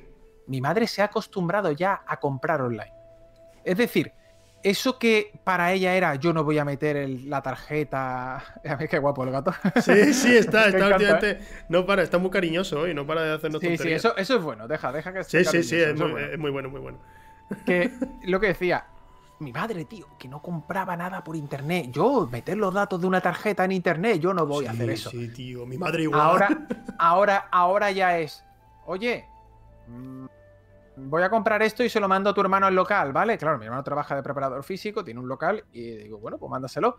Vale, vale, pero tú, lo, tú no lo tienes, no, no. Y ahora ya es como compra, venga, que si piden esto, que si pide lo otro, o sea, sobre todo, obviamente, sigo comprando en su comercio local y me parece un escándalo, de hecho, de hecho hay que hacerlo, pero por ejemplo, ahora ya quiere una lámpara y ve una lámpara que le ha gustado en internet, en Amazon, o ve un vestido que ha visto en Zara y no lo tiene el Zara de su de Cádiz y te dice, lo pido y ya eso, ese chip, creo que le ha cambiado, igual que también ha hecho que Netflix, Disney y HBO hayan batido récord de suscriptores, eh, porque la gente se ha acostumbrado a consumir contenido desde casa. Y es lo que tú dices, que ya no es solamente el precio, sino que hay mucha gente, y esto no me lo esto me lo has dicho, me lo has dicho tú ahora, y me lo han dicho muchos amigos. Dice, tío, yo no tengo ganas de tener a uno aguantándolo al lado, comiendo palomitas, que no, el problema no es que coma palomitas, el problema es que es comiendo palomitas, ¿no? Dice, es que escucho más las palomitas que a la película, tío. O sea, que parece con la boca abierta. No, pero, pero claro. Yo, yo incluso, incluso con cosas así digo, bueno, tío, pero déjalo, es cultura cinematográfica, ir al cine y que haya alguien comiendo. Ok, tío, me he encontrado de todo. Yo he mm. encontrado gente comiéndose una tortilla entera en el cine, ¿sabes? No, no tengo problema, tío, venga, lo que sea, pero al menos yo qué sé. Pero yo hablo de gente que quiere molestarte, gente de todas las edades que solo viene a decir, yo soy más listo que todos los de las salas y voy a, estar me mata, soltando a mí me mata, tío, los, del teléfono móvil. O sea, no, que, no que encienda, sino que se ponga, eh, que le llaman cuatro veces durante la película y dice, eh, en plan, tío, has pagado ocho pavos. no puedes tener el teléfono en silencio. O sea, no me importa que, los, o sea, que lo saque la gente para ver si le han escrito o ha pasado algo, me parece lógico y normal. Pero es cuando te llaman cuatro o cinco veces, está todo el tiempo. Lo he visto hasta mandando audios de WhatsApp y yo diciendo, pero, pero loco, que estás mandando audios de WhatsApp. No puedes esperar eh, un momento, ¿no? O, no sé, que, te digo. que pongan la linterna cuando sencillamente encendiendo la pantalla del móvil es suficiente para ver, porque la sala está muy oscura. No pongas una linterna que deja ciego a todo el mundo, tío. Eh, son, esas cositas que están ahí que ya digo, forman parte también, ojo, forman también parte de la experiencia del cine. Yo entiendo a la gente que después de tener una buena tele, después de tener esto, a lo mejor pues le cambia un poco el chip. A mí el cine me flipa, yo te lo digo así. A mí el cine me fascina, me encanta. Sí, sí, sí. Es lo que te digo, a mí, a mí, me, a mí, me, a mí también me encanta. Llevo toda la vida yendo al cine y creo que es el mejor medio para ver las películas. Es la mejor manera de disfrutar, sin duda alguna, de disfrutar de una película. Mm. Pero, pero, pero, es verdad que siempre voy con la mano un poco cerrada, con el puño cerrado, porque digo, Espero que esta vez no haya nadie molestando. Quiero ver la película. Quizás soy un imán de calamidades en el cine. Puede ser perfectamente, porque a mí mucha gente me dice, a mí no me pasa tanto. Yo te puedo decir que de, de cinco películas en tres hay alguien mínimo que, hay que llamar a, quien esté ahí para, ojo, para la amenaza, ¿no? Para decir, por favor, esté en silencio. Eh, ¿Sabes? Tienes que llamar al trabajador del cine, que también qué hará, ¿no? Que va ahí con una katana a partirle la cabeza al, a, quien está molestando, el, pobre o la pobre que está ahí trabajando. Pero sí que, sí que, por mi parte, es algo de cada vez. Eh, a pesar de que tengo mil ganas de volver ahí al cine, ahora mismo durante la pandemia solo fui a ver Tenet al cine. Eh, Estoy es, la única que, es la única que he visto en el último año es la única que he visto en el cine. Es la última, es la única que realmente me, atrajo con lo suficiente para decir, bueno, pues voy a ir con la mascarilla dos horas y media al cine, voy a estar así y, voy a ver la peli entera. Es la única por la que me entraron esas ganas. El resto no, no es normal, es que han echado todo para adelante. Es que Fast and Furious 9, adiós. 007 eh, nueva, adiós, todo lo que podía llamar más la atención, incluso películas que eran más indie, eh, todos a, este año. Así que bueno, yo, yo lo que digo, ojalá, eh, creo que el cine necesita esa reformulación, ¿no? Por llamarlo de alguna manera. Yo ojalá no desaparezcan, a mí los cines me flipan, lo sigo diciendo, es que si me pones, es que tú a mí me dices mañana, Nacho, te voy a echar el Señor de los Anillos, la versión extendida, a 3 euros. Aquí al lado, Nacho está en la sala de cine con las mascarillas, tres horas y otra vez llorando por como lagrimones en cada momento de la película de las tres. O sea, una tras otra, ¿no? Es más, es que me dice, ¿te quieres meter una, una sesión intensiva? Y es que mañana llamo y le digo, oye, que tengo cosas que hacer. Y las cosas que hacer es que me voy a ver El Señor de los Anillos. Entonces, eh, es a donde quiero llegar. Tienes que darle, tienes que darle al fin y al cabo ese valor añadido y, aquí hablo por experiencia, a mí me decían, el papel no va a funcionar, el papel no funciona, ¿cómo vas a sacar una revista física? Y yo decía, no va a funcionar una revista física si haces la misma mierda que se hace siempre. desde el punto, y ojo, no, no mierda, desde el punto de vista peyorativo. Ya, sí, sí, te entiendo, te es, entiendo. Es eh, como, eh, venga, sí, vamos a hacer, eh, vamos a colgar en una revista que sale cada mes noticias, análisis y, no- y trucos. Pero si ahora mismo sale un juego y el análisis lleva cuatro días publicado, a las 24 horas tiene todos los trucos en YouTube ya para realizarlo, o Ah, todas las guías mierda. Wolfrau. Sí. Eh, y yo decía, cambia, cambia el paradigma, cambia el chip, cambia básicamente los kioscos. No, busca un modelo de suscripción, busca. eh, es cambiar. Y el cine Sí. ahora mismo, en este caso las salas de cine, o el cine en general, como lo concebimos tradicionalmente, eh, se encuentra en ese proceso. Se encuentra en ese proceso de decir, vamos a darle una vuelta de tuerca a la situación que tenemos actualmente. La vuelta de tuerca durará lo que ellos quieran. Me explico. Ellos sabrán qué modelos quieren. El año pasado le dieron un balón de oxígeno, o el anterior, bajándole el IVA y se lo han pasado por el forro de la entretela. Las entradas siguen costando igual, a pesar de que te han quitado un 21% de IVA. Que quieras o no, estamos bueno, le hablando han de que quitado del 21 al 10, ¿no? Le quitaron un 11%. Claro, está- vale, sí. estamos hablando de que quieras o no, de cada 10 euros antes eh, te quitaban entre comillas de IVA eh, 2 euros con 10 y ahora Sí, sí, básicamente te quitarían 1 euro. O sea, te, te han, quitado- han bajado un euro con 10 el IVA. Eh, a donde quiero llegar es eso. Tienes que tú jugar. O sea, tal cual.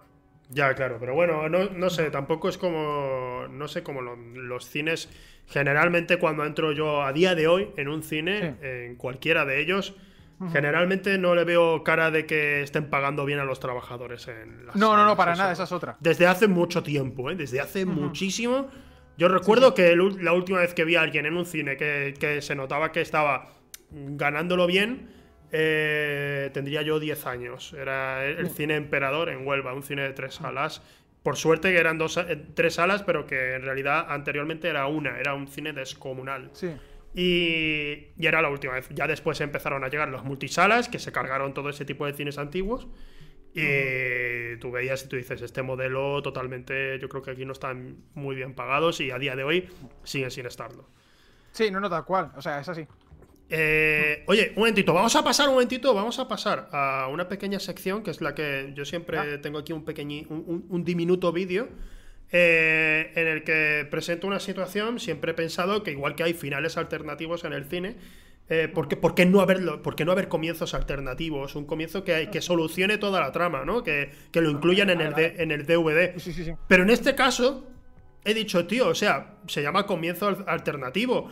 Eh, no es comienzo alternativo de cine. ¿Por qué no hacer uno sobre Heavy Rain? Vamos a verlo.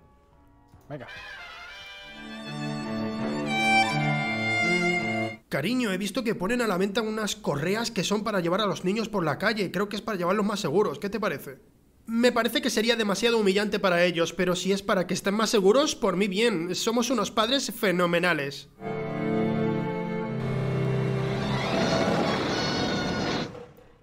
No, no te he pasado el enlace de Twitch, a lo mejor no lo has visto.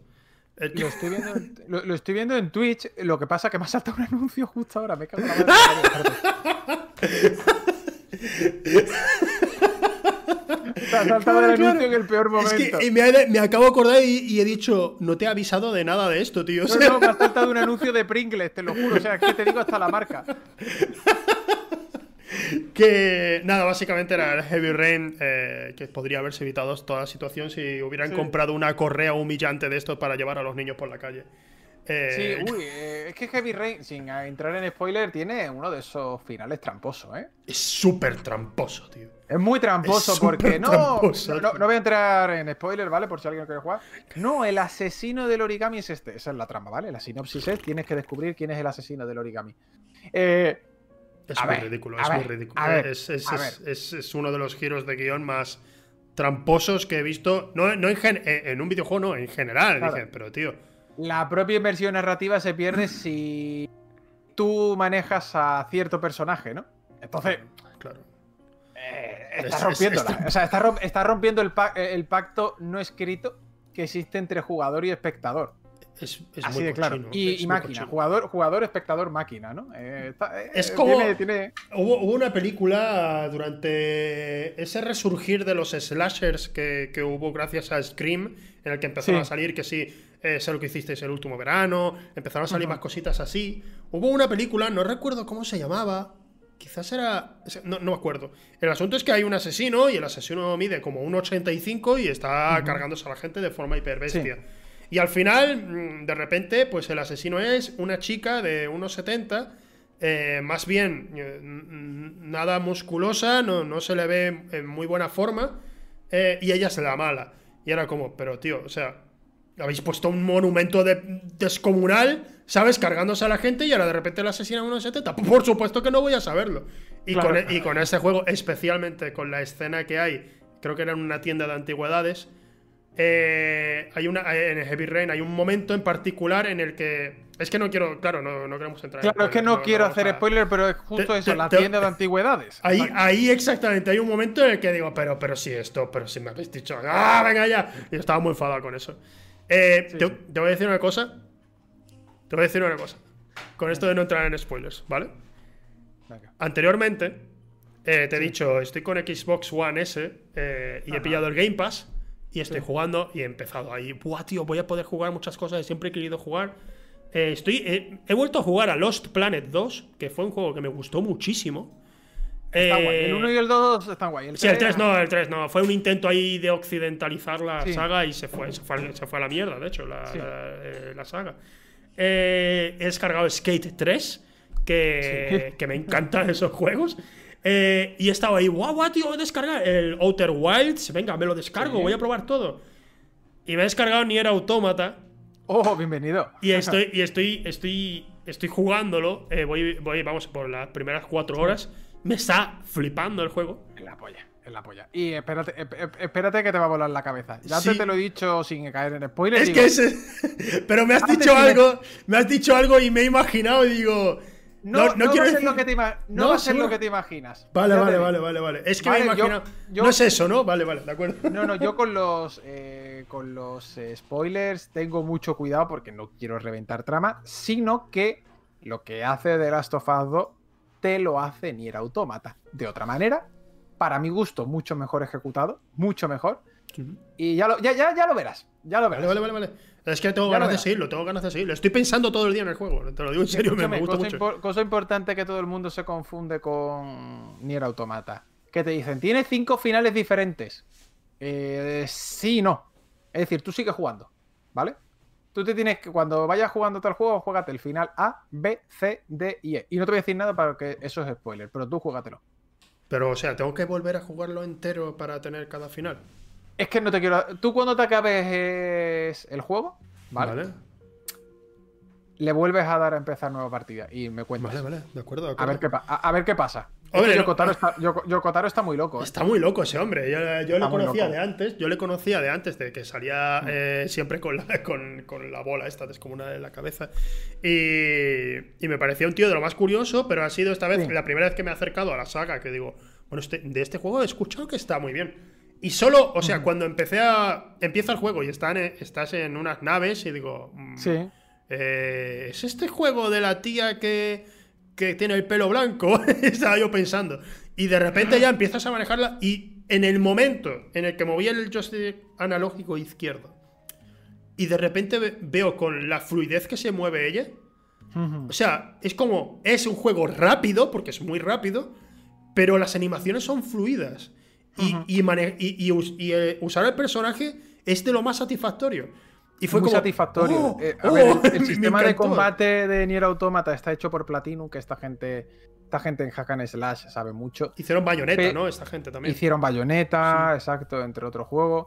Y son muy buenos. Son muy buenos. Eh, es curioso porque el juego te diría que tiene las dos caras opuestas. Por ejemplo, los escenarios son muy pobres. A nivel de Sí. textura se le ve. Por, por ahora se, le ve el veo- cart- se le ve el cartoné, pero es que luego tiene un diseño de animaciones que es brutal. O sea, a día de hoy, incluso cuatro años después, sigue siendo muy bueno. Es un G Legends que hace GIF en Twitter de videojuegos y demás. Sí. Eh, este, renta, este hombre renta seguirle, renta seguirle mucho, la verdad. este hombre sigue haciendo todavía GIF de Nier Automata porque es que a nivel de animaciones ese juego es muy bestia. Entonces, Eh, es a donde quiero llegar, ¿no? Eh, Nier Automata a mí me parece que tiene una de las mejores narrativas ah, de, la generación, eh, incluso de las que he jugado. A mí me parece top 3 de la generación que hemos dejado atrás. Hmm. te lo pondría, el primero es Sekiro y a lo mejor ahí ya top 2, top 3 te puedo meter ese, este Nier Automata porque es, es que es como, te, cómo juega contigo. O sea, yo siempre digo que el, videojuego como medio tiene una forma muy característica de contar las historias, que es encuentras a personajes, sale diálogo, sale cinemática, realizas una misión, vuelves a cinemática. Es decir, tiene una especie como de arquetipo. Y por eso muchas veces se agradece que dentro de lo que es la propia historia, la, la historia te la cuenten a través del juego, que eso es la narrativa al final, ¿no? Eso Esa es la gracia. Y este tío te sabe contar la historia mientras que tú estás jugando y no con textos que te van saliendo abajo, hablando entre ellos. No, tú mismo te estás dando cuenta a través de la interfaz, de cómo va modificándote la manera en la que tú juegas, etcétera. Ya digo, no te quiero hacer spoiler, pero en Nier Automata eso se ve, eso se ve, se ve de escándalo. El final, hace poco se lo pasó mi pareja, y es que yo, yo estaba otra vez. Además, yo se decía, sigue jugando, sigue jugando. Ahora, y ahora esto, y ahora esto. Y, cuando llegó al final E, estaba con las lágrimas saltadas. Y yo dije, te lo dije, te lo dije, te lo dije, que es un juegazo. Te lo dije que es un juegazo. Tengo que darle, todavía tengo que darle la vuelta, pero bueno, el Sekiro precisamente, eh, siendo yo muy fan de la saga Souls, de, en general, también Bloodborne y tal. Eh, mi acercamiento a Sekiro lo hice por streaming, eh, porque nunca no, lo había jugado hasta entonces y dije, pues vamos allá. Y tío, me quedé en el final, no he llegado a pasármelo. Hostia, pues mucho mes, si has llegado al final, bien, ¿eh? O sea, no es moco de pavo, ¿eh? Llegué a la, a la cuarta fase del jefe, eh, fue lo máximo. Estuve ahí intentándolo, intentándolo. Jagger se pasó por el chat, ahí que me encontraría porque busca gente que juega al Sekiro y ya está. Y me, vio. Y estaba, tío, intenta tal. Estaba, estaba todo el mundo ahí intentando, venga. Y no, no, no fui capaz, tío. Y ahí, tengo Hay una táctica para vencer al final muy fácil. Que yo te digo cuál es. Y yo me lo paso así. ¿Cuál? Dar vueltas en círculo, corriendo. Estuve, estuve durante un momento, estuve intentando eso y era lo que más. Vas a tardar media hora, pero lo haces. Sí. Dios mío. Vas a tardar mucho, pero lo haces. claro, porque me di cuenta, me di cuenta porque eh, contra. Contra, bueno, cuando peleas contra vez, la primera vez contra Genichiro, que es eh, ese, ese punto intermedio en el juego que te hace eh, o, dejar el juego, o cuando lo terminas de decir, puedo, puedo contra todo. Yo estaba muy enfadado, yo estaba muy enfadado, porque viniendo de todo lo que han hecho con Souls, por ejemplo, cuando en Bloodborne de repente se distancian y hacer un juego mucho más rápido. Eh, que es una locura de rápido, de hecho. Comparado con, con, lo que había salido en Dark Souls 1 y 2. Y estabas tú un poco como, wow, tío, este, este nuevo ambiente, esto, wow, es increíble. Tiene otra dificultad porque aquí tienes que ir con, más con la velocidad, no puedes cubrirte. Mm. Entonces es distinto. Pero con Sekiro de repente han dicho, no, no, no, vamos a cambiar el concepto de la pelea totalmente eh, tienes que buscar más eh, el parry antes que otra cosa. Bueno, vale, pues, pues, pues de acuerdo. Y, tío, me estaba, me estaba sacando de quicio muchísimo con Genichiro porque digo, es que siempre, en, todos, en todos los juegos de Souls, siempre he visto al menos dónde estaba mi error. Yo he dicho, eh, aquí hay un atisbo de esperanza, sé que esta es la manera. Con, con Austin y Smoke, por ejemplo, digo, Vale, me están pegando una paliza aquí descomunal. Hay una estrategia. ¿Cuál es la estrategia? Y me fijo y digo, vale, tengo que esperar al modo fácil, digamos, de Austin y, Smoke, es a que Austin mm, se, se, acerque más que el otro y en ese momento le pego dos golpes y le quito un tercio de la vida. Ya está, es así de fácil. Se puede hacer. Con Sekiro, especialmente con Genichiro, me ocurre que me están introduciendo en su última fase una, una, nueva mecánica, que es la de que me dispara con el rayo y yo tengo que saltar y coger el rayo y pegarle a él. Eh, eso a mí me estaba sacando de mis casillas, estaba volviéndome loco. Después de eso, en el juego ya iba yo volando. O sea, iba como, Buah, llego, al, simio guardián y estaba la gente, vas a flipar, esto es súper. Y, a, la, tanto, a la segunda me lo pasé, estaba como, ha estado guapísimo, pero ya está, pilló la estrategia. Y cuando de repente al final, otra vez Genichiro, y ahora sí, sí, y tal, y ya estaba enfadando, me digo, no puedo, no puedo, no puedo, no puedo. No puedo, no puedo. Y, y dos streaming seguidos de cuatro horas intentándole, digo, nunca me he sentido tan humillado con un videojuego. Ni con, con ninguno de los Souls. Nunca. Y paré, dije, no, ya lo seguiré algún día. Intentaré de nuevo, pero ahora mismo no puedo, tío. Y ahí lo Aquí dejé. pasa una cosa, yo siempre lo digo. Eh, Sekiro respecto a los Souls, yo entiendo que a la gente que le gusta los Souls, Sekiro le eche para atrás. ¿Por qué? A mí me parece el mejor juego de Front Software. Y fíjate lo que te estoy diciendo. ¿Y sabes por qué me parece el mejor? Porque Miyazaki, el tío, está loco. Otro que está loco. eh, y, y es que reinventa lo que él hace. Me explico. Sí, es muy Eh, difícil. muy Bloodborne, difícil. Blood- Blood- Bloodborne, dentro de lo que cabe, a mí me parece un juegarral. Me parece de lo. De, de hecho, si te decía antes lo del top de la generación, yo te lo pongo en top 5, ese juego, o top 10, como si quieres ampliar un poco más. Hmm. Eh, a mí me parece un juegarral. Me lo pasé por. o sea, me lo pasé otra vez eh, hace tres meses, si no me falla la memoria. Y a mí me parece un juegarral como la copa de un pino. ¿Qué es lo que quiero llegar a decirte con esto? Este tío en Sekiro reinventa. Es decir, los juegos de Souls o Bloodborne, tú te quedas atacado o pillado entre comillas y tú te pones a farmear un poquito de almas, un poquito de cosas, mejoras vida, mejoras fuerza, mejoras esto, ves el punto débil y claro, si tú ya empiezas a descubrir estas cosas, eh, ayuda. Es decir, yo por ejemplo en Bloodborne cuando me lo estuve pasando esta, esta, esta otra vez, Sí. eh, ah, creo que tengo poca fuerza. Venga, voy a intentar farmear un poco por esta parte del escenario y le subo tres puntos de fuerza al personaje. El personaje la siguiente vez que iba con el jefe hacía las cuatro tácticas igual, pom, pom, pom, muerto. ¿Por qué? Porque lo que antes te llevaba nueve golpes, ahora te lleva siete, por ejemplo. Y esos dos, esa diferencia de dos es lo que hacía que tú mordieras el polvo, ¿no? Sekiro no. En Sekiro tú llegas a Genichiro y te dice el juego, un abrazo guapo, campeón. Y te hace así, te da una palmadita en la espalda y te dice, muchas gracias, ¿vale? Muchas gracias. ¿Por qué? Porque es que no puedes subir de experiencia, es que lo único que puedes conseguir son más calabazas de curación y ya está. Sí, ya sí, sí, está. sí. O sea, porque el juego te Eso, eso es lo que hice yo, eso es lo que hice yo. Claro, yo me hice. Me saqué las cuentas de oración, me saqué todo lo posible dentro de lo que te daba el juego hasta ese momento. Y es que había un momento donde yo decía, es que he hecho todo. Es que O- no puedo mejorar más. O eres bueno o no juegas, tío. O sea, es, literalmente es eso. No, no hay más, no hay más. Aquí se acabó, se acabó. Cual. Requiere de habilidad y nada más. Sí, sí, el juego te obliga a aprender. Y eso, Sí. quieras o no, entiendo que haya gente a la que le eche para atrás. Porque el juego no es un juego accesible, no lo es. O sea, No. el juego es un juego que te dice, o aprendes a lo que ya no solamente a controlar el Mikiri, sino que aprendes al contraataque, a bloquear, a moverte, a esquivar, a atacar, a etcétera, y a tener una serie de patrones interiorizados, o no vas a pasártelo. Sí. Ya está. A mí, Aquí a mí- no hay otra manera. a mí es que eso- lo, único, lo único que me daba rabia con Genichiro en, en particular es que te introducen una nueva mecánica que no has visto anteriormente en todo el juego. Te, te aparece justo antes, cuando te has Sí. cargado el miniboss que hay debajo, te aparece un escrito en el que te dicen cómo tienes que, que hacer, esquivar ese ataque. De acuerdo, pero no he podido usarlo nunca. Sí. Sea, no he podido usarlo. Entonces, siempre que llegaba a ese momento era como. eh, de hecho, la primera vez fue como, vale, eh, ah, vale, es lo del rayo. ¿Cómo se hacía? ¿Saltar? ¿R1? Claro. ¿Cómo? Y estás. O sea, te cuesta muchísimo llegar a ese momento y cuando llegas, estás aprendiendo por primera vez cómo debes usarlo. Entonces, a mí porque me decían en el chat, no, tienes que saltar exactamente en este momento porque... Y digo, tío, pero es que no puedo, no puedo, No, no, no, puedo", me, volvía loco, me volvía loco. Y, y de hecho cuando lo terminé, no, no me sentí como con, con ese alivio de... Que me, que, me, que, que me entra toda la alegría de lo he conseguido, sí, vamos a ver y tal. No, fue como, vale, lo he terminado, toma juego, ya tienes lo que querías, juego, ahí lo tienes, ahí lo tienes, venga, he, he ganado, vale, sí, pero, pero déjame en paz. Está- Estaba enfadado con el juego, es lo que me pasó a mí.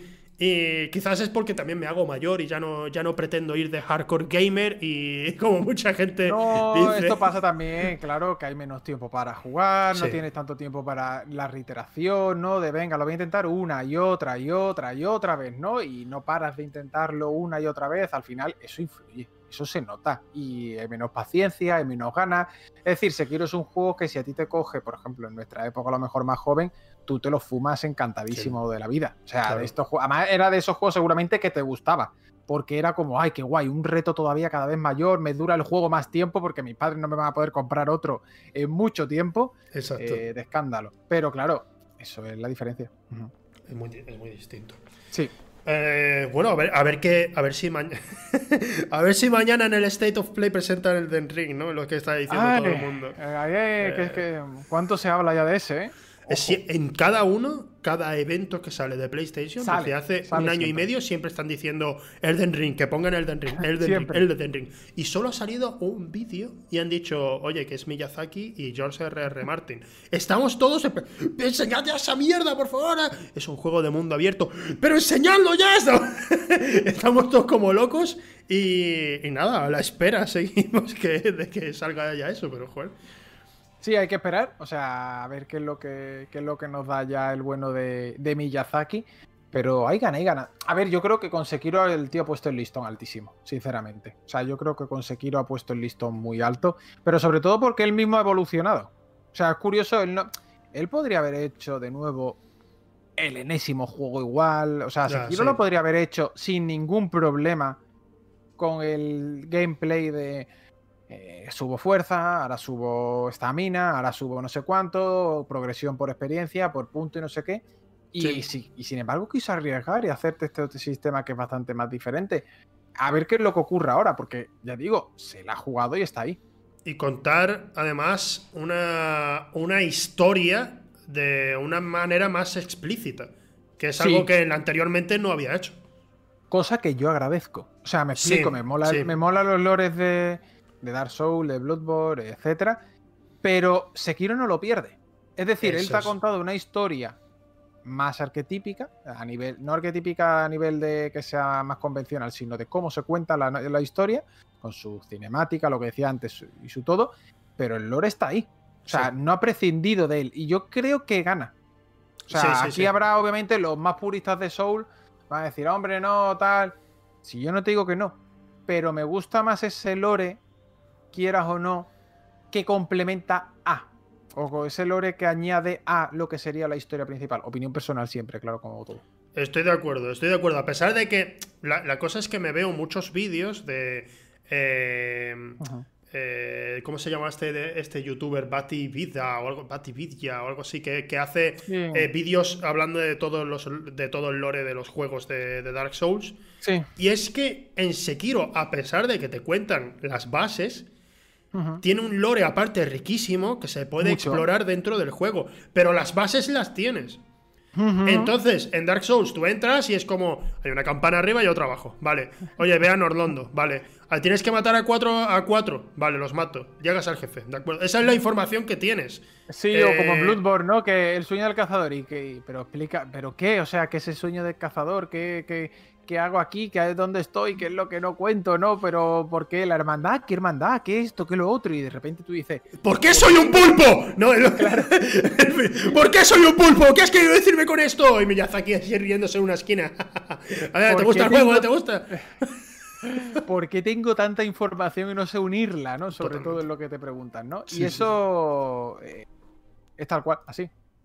Es que, es que yo no. Yo no. Yo, yo me pasa eso con Bloodborne especialmente. Últimamente estoy muy metido en la historia de Bloodborne porque no hago más que escuchar la banda sonora. El otro día me acordé, sencillamente, dije. Este, este, este, este juego tenía una base, una serie de temazos, si mal no recuerdo. Y me puse ahí, me puse ahí a escuchar y a escuchar. Y llegó un momento en el que dije, tío, mm, me voy a interesar más en buscar la historia de Bloodborne. Y digo, pero esta gente no entendía nada ellos mismos, yo creo, ¿eh? No, yo creo que estaban aquí haciéndose la picha un lío. De hecho, vamos, Miyazaki, si mal no recuerdo, confesó que con el primer Dark Souls estaban haciendo las cosas un poco a voleo, ¿eh? que, que, mucha gente une aquí diciendo, oh, hay un objeto cerca de, tal cadáver que este objeto representa que en realidad... No, tío, o sea, eso eh, tiraron ahí un objeto porque necesitaban que el escenario tuviera más elementos, pero no hay nada más. ¿eh? Eh, realmente cada uno está guay, ese sobreanálisis que a veces se llega a mm. hacer, que esto se hace tanto en juegos como en cine.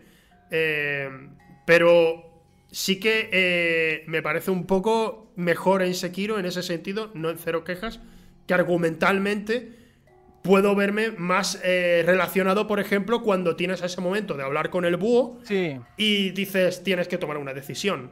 Claro. Y tiene más sentido, tío. al final e, es eso que, tú dices, eh, eso que has comentado Miyazaki es verdad, muchos desarrolladores, eh, el propio Miyazaki ha confirmado en más de una ocasión que al propio equipo le costaba entender, ¿no? De que, o sea, entendía que estaban haciendo, pero no que estaban contando, ¿vale? Que hay una diferencia. Y esto eh, es algo que siempre se le ha achacado a Miyazaki. De hecho, yo creo que al fin y al cabo Sekiro es un encargo de Activision, que es la que suelta la pasta. Eh, yo creo que eh, es, en este sentido es Activision la que seguramente le dice, escúchame, puedes contar tu forma habitual de historias a través del lore, pero lo que es el core, lo que es la narrativa principal, tiene que ser arquetípica. Tiene que ser un señor que te cuenta cosas, te la va explicando con cinemáticas, etcétera, ¿no? Y ya está, te mete los diferentes finales, como tiene el juego, pero tú te pasas el juego y lo has entendido, por llamarlo de alguna manera, ¿no? Y yo creo que esto, quieras o no, eh, fue más obligación de Activision que fíjate lo que a lo mejor por el propio Miyazaki. Hostia, en serio, no sabía eso. Sí, yo creo, ah, esto es opinión, ¿eh? yo creo que fue más un encargo de la propia Activision, al final es la que suelta la manteca, ¿no? Yo siempre lo digo, la que la que suelta la pasta es la que manda. Son los que mandan. Claro, exacto. Yo veo aquí más que cuando la propia Activision le pidió el encargo y demás, dijo, vale, esto está de escándalo, sí. pero eh, quiero que hagamos esto, esto, esto, esto y esto. Y al final Miyazaki pues dice, bueno, mientras me dejen contar mi historia o hacer lo que yo me quiera, a mí no me importa meterle pues cuatro, cuatro cinemáticas, esto un poco mejor explicado y hasta luego, ¿no? Ya está. Efectivamente. Hmm. Te voy a dejar un segundo con el chat porque llega mi hora de ir al servicio porque soy un señor mayor tengo una edad, tengo una edad y no puedo parar de ir al servicio cuando estoy en streaming. El resto del tiempo yo voy al servicio como una persona normal, os lo aseguro. Te creo. Pero como esté en streaming, tío, ¿esto, a ti te pasa también o solo me pasa a mí?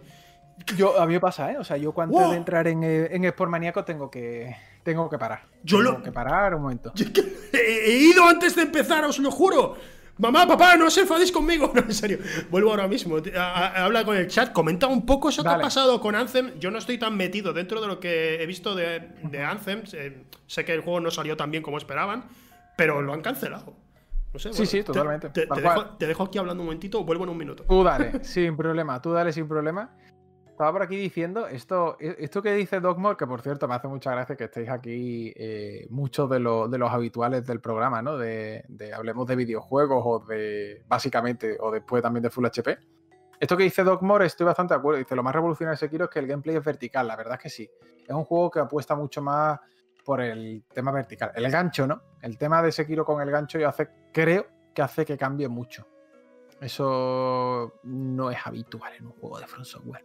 El tener el ganchito, plaf, lo tiras y se va a donde tú quieras, siempre con los puntos prefijados, hace que el gameplay cambie. Y la manera de encarar los combates, ¿no? Porque el hecho de que tú te puedas subir a una azotea o a un terrajado y de repente tires el gancho y te quedes ahí, eso se nota. El Sekiro es un juego al que le tengo ganas, dice por aquí Pereja, y no solo el gancho, como dice Gumbo. Pues Pereja, yo te recomiendo Sekiro. Además lo tienes eh, bastante, bastante baratejo, suele estar bastante baratejo.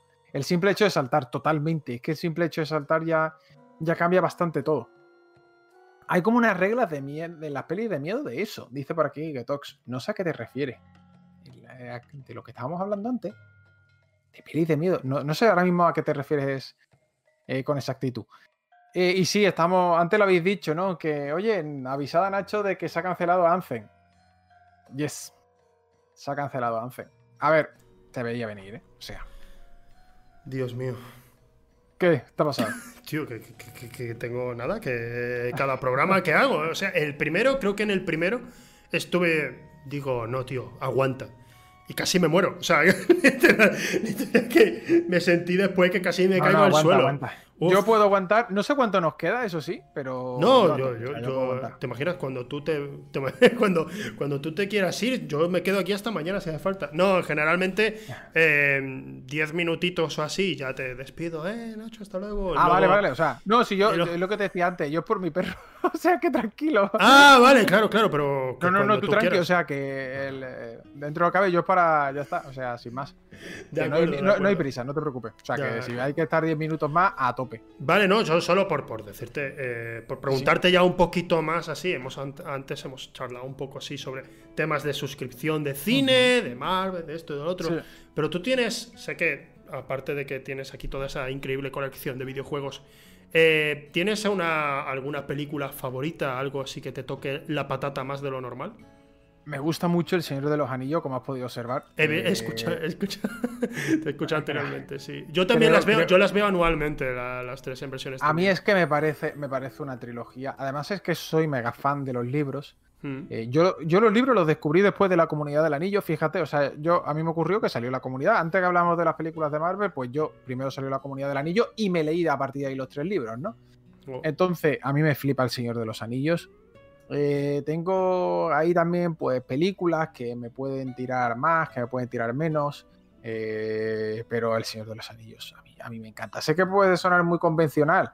Eh, obviamente después tengo pues películas que me han podido marcar más o películas que me han podido marcar menos, pero por determinadas razones. Por ejemplo, El acorazado Potenki puede sonar esto muy gafapasta, pero no, es que lo digo verdad porque fue una asignatura que me fue una película que me tuve que aprender de memoria prácticamente para una película para una asignatura de la carrera de audiovisual y le terminé, le terminé cogiendo cariño. ¿Sabes lo que te digo? Esto que al final eh, le terminas cogiendo ese gusto a la película, pues con el acorazado Potenki eh, me pasó. El Gran Lebowski, por ejemplo, me parece una de las mejores películas de humor, básicamente, que te puedes echar a la, cara.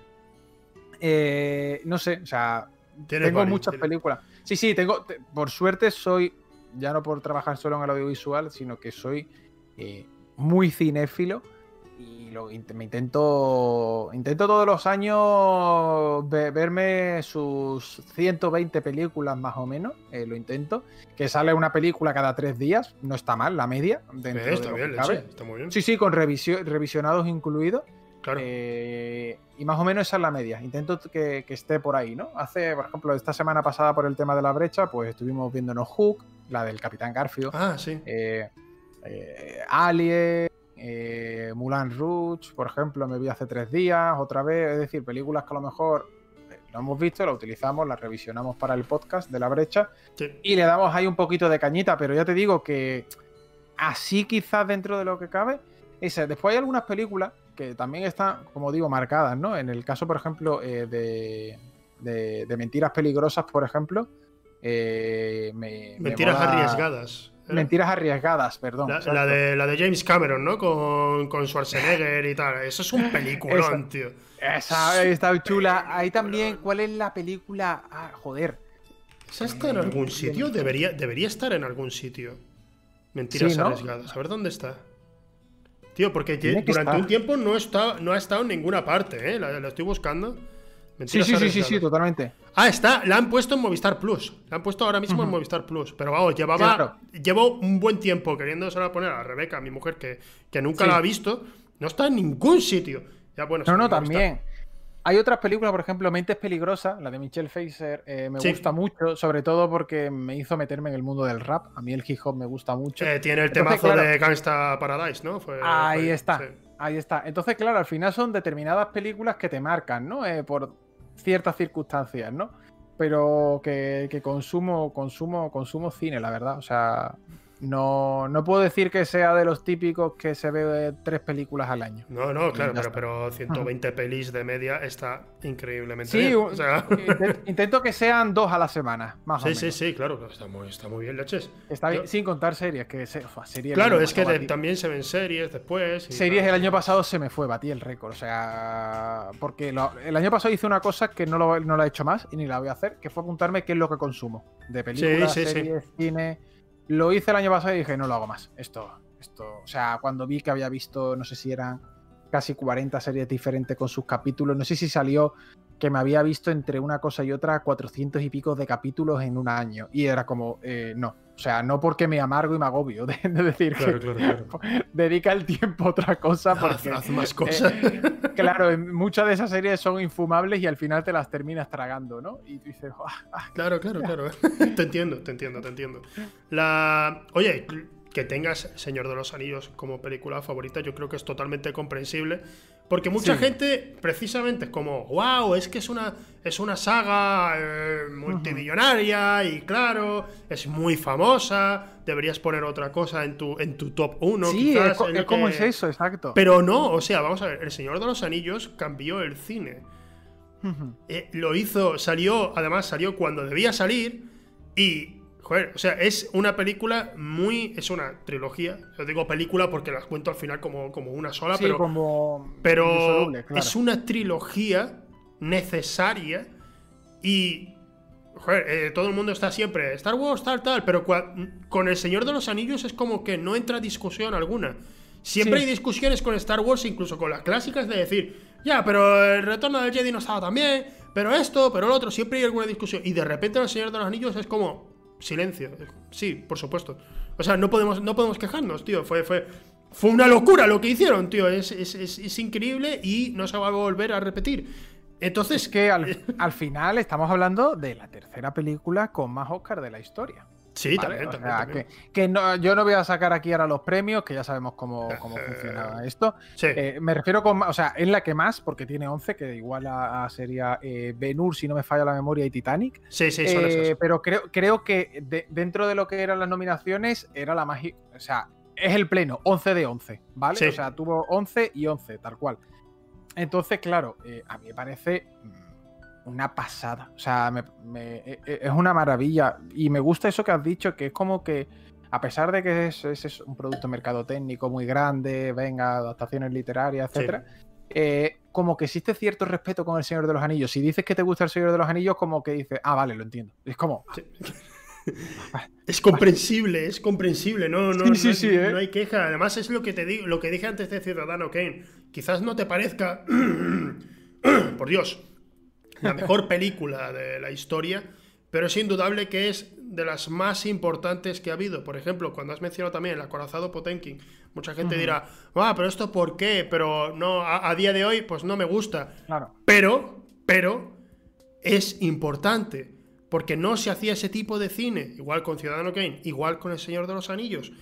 Sinceramente. Y además, cuando ves todo el curro que tuvieron, el añadido, el valor añadido de ver Claro. todo el riesgo que hubo con El Señor de los Anillos para que saliera adelante, es como que te metes más ahí. Tú dices, tío, esto, esto- esto fue un trabajo increíble. Es Que se hizo un peliculón con un presupuesto que no era muy alto, ¿eh? Te lo digo de Era, verdad, era, o sea, era que- medianamente. Estaba bien, estaba bien. Pero toda la ambición que tuvo ahí Peter Jackson, eso fue. Para fue una película, o sea, si tú ahora mismo dices voy a hacer este tipo de película, el presupuesto seguramente sería cuatro veces más. Y ojo que se grabaron las tres prácticamente seguidas. Que Sí, sí, no, no, O se hicieron, se hicieron directamente, se hicieron seguidas. Claro. O para, sea, es como. pa- Fue una forma, fue una estrategia, porque Peter Jackson fue muy listo, fue un tío muy listo. Por un lado, Harvey Weinstein estaba ahí queriendo comprar la película, era una estrategia que hacía mucho Harvey Weinstein y que Claro. hacían otros muchos. eh, comprar eh, películas para. O sea, en plan, compro esta película para que no salga. Porque voy a sacar algo de fantasía y esto al final le voy a perder dinero si sale esta otra película. Así que la compro y que no salga. Y, y Peter Jackson lo que hizo fue filtrar eh, el guion de la película y filtrar información de las siguientes para que eh, la gente estuviera sa- sabiendo más de ello en internet y tal. Y entonces, pues eh, Harvey Weinstein no metió mano porque vio que realmente eso estaba tirando para adelante. Claro. Eh, entre eso, que él obligó, él, él dijo, no, las pelis se tienen que hacer las tres seguidas. ¿Por qué? Porque si sale mal la primera, no se harán las dos siguientes. Y yo quiero que esto salga adelante, sea como sea. O sea, eso, estaba loco. Era, era un perro ahí mordiendo todo. No, no, no, esto tiene que salir como sea. Es súper arriesgado. Y es de lo, más ambicioso, de lo más ambicioso que se ha hecho nunca. Dice que si le dieron, le preguntan en el chat, ¿le dieron los 11 Oscars a la versión extendida? No, o sea, le dieron al Retorno del Rey, a la versión que salió en cines. A la normal. Recordad Sí, que no salía, salía normal y luego al año, cuando salía en DVD, salía la versión extendida. Sí, si no me falla la memoria, creo que fueron Titanic fue la que se llevó 14 nominaciones y se llevó 11. Benur creo que fueron 12 y se llevó 11. Y El Señor de los Anillos hizo pleno, 11 de 11. Sí, sí, sí. Se pone. Se pone en tercer lugar porque, claro, eh. Titanic tuvo más nominaciones, ¿no? Sí, Eh, sí, pero a mí me parece hasta más encomiable lo que, lo, lo que logró El Señor de los Anillos, porque es que tienes 11 y ganas los 11, ¿no? Es como, hostias. Pero, pero no Eh, solo, no solo qué eso, que, que estamos hablando de una peli de fantasía. Exacto. Eh, que no es eh, que, que mm, Ben Hur, drama histórico, Titanic, drama Sí. histórico. Eh, y de repente. El Señor de los Anillos, orco- orcos. es que, tío, es que flipas, ¿eh? Es que flipas lo que consiguieron ahí. Sí, sí, sí. En todos los sentidos, en todos los sentidos. Entonces yo, joder, si, si alguien me dice, eh, Señor de los Anillos, mi peli favorita, es como, lo entiendo. Lo entiendo perfectamente. Si alguien me dice, porque si alguien me dice, mi peli, mi saga favorita es Harry Potter, digo, deberías ver más cine, pero comprendo, o sea, si te gusta, lo entiendo. Pero generalmente, si tu peli favorita es una de Harry Potter, es para decir, tienes que ver más porque creo que vas a ver cosas que te van a gustar más, que están relacionadas con el mundo de cine, de fantasía, magia y demás. Te lo aseguro que vas a encontrar algo que te guste más. Pero, pero o sea, no, no es como, no, las de Harry Potter son una mierda. No, no, o sea, sí, incluso si has visto todo el cine en el mundo y sigue siendo una de Harry Potter la que más te gusta, pues es como, ah, vale. Pero es raro, es raro, porque sabes que relacionados con ese tema las hay mejores. Pero, claro. pero fantasía medieval, bueno, medieval, ya sabes, eh, sí, en realidad es fantasía medieval. Eh, de ese tipo, El Señor de los Anillos es cumbre, o sea, no, no vas a encontrar nada mejor. Yo recuerdo, eh, fue uno de los momentos más tristes en, mi relación con Rebeca fue cuando le puse El Señor de los Anillos, hará dos años, ella no lo había visto. Anda. las vio las tres en versión extendida. Eh, además, un día, otro y otro, las, vio así en las tardes. Y cuando terminó, dijo, ¿hay algo más de este estilo? Y dije, Rebeca, eh, verás. No, veas el Hobbit. No. Eh, digo, está el Hobbit, son pelis entretenidas y la última de repente, bueno, eh, está Juego de Tronos en, las series, pero ya la has visto. Entonces no, no hay nada más y, se puso muy triste. Ya, fíjate, eh, que no había visto El Señor de los Anillos. Pues eh, ya te digo, esa puede ser una de las mejores experiencias que te puede llevar. O sea, a mí me dices ahora mismo, te voy a borrar de la cabeza esto y te digo, hazlo. Para volver a revivir otra vez las películas desde cero sin tener ni idea, porque yo creo que me vendría arriba. O sea, me vendría muy arriba viendo esa película por primera vez. Yo siempre pienso en ojalá volver a ver Parque Jurásico sin recordar nada. Yo fui al cine, tío, de esa película. ¿Sí? Hostia. Yo la vi en directo. La vi en un cine de verano, fíjate. Ostras. Y me, y me acuerdo perfectamente de decir, esto, esto es la hostia. Esto es como un tuit que leí hace, hace unos meses que decía, los chavales de jóvenes éramos o de Egipto o de dinosaurios. No, pues yo era de dinosaurios. Dinosaurios, sí, sí, sí.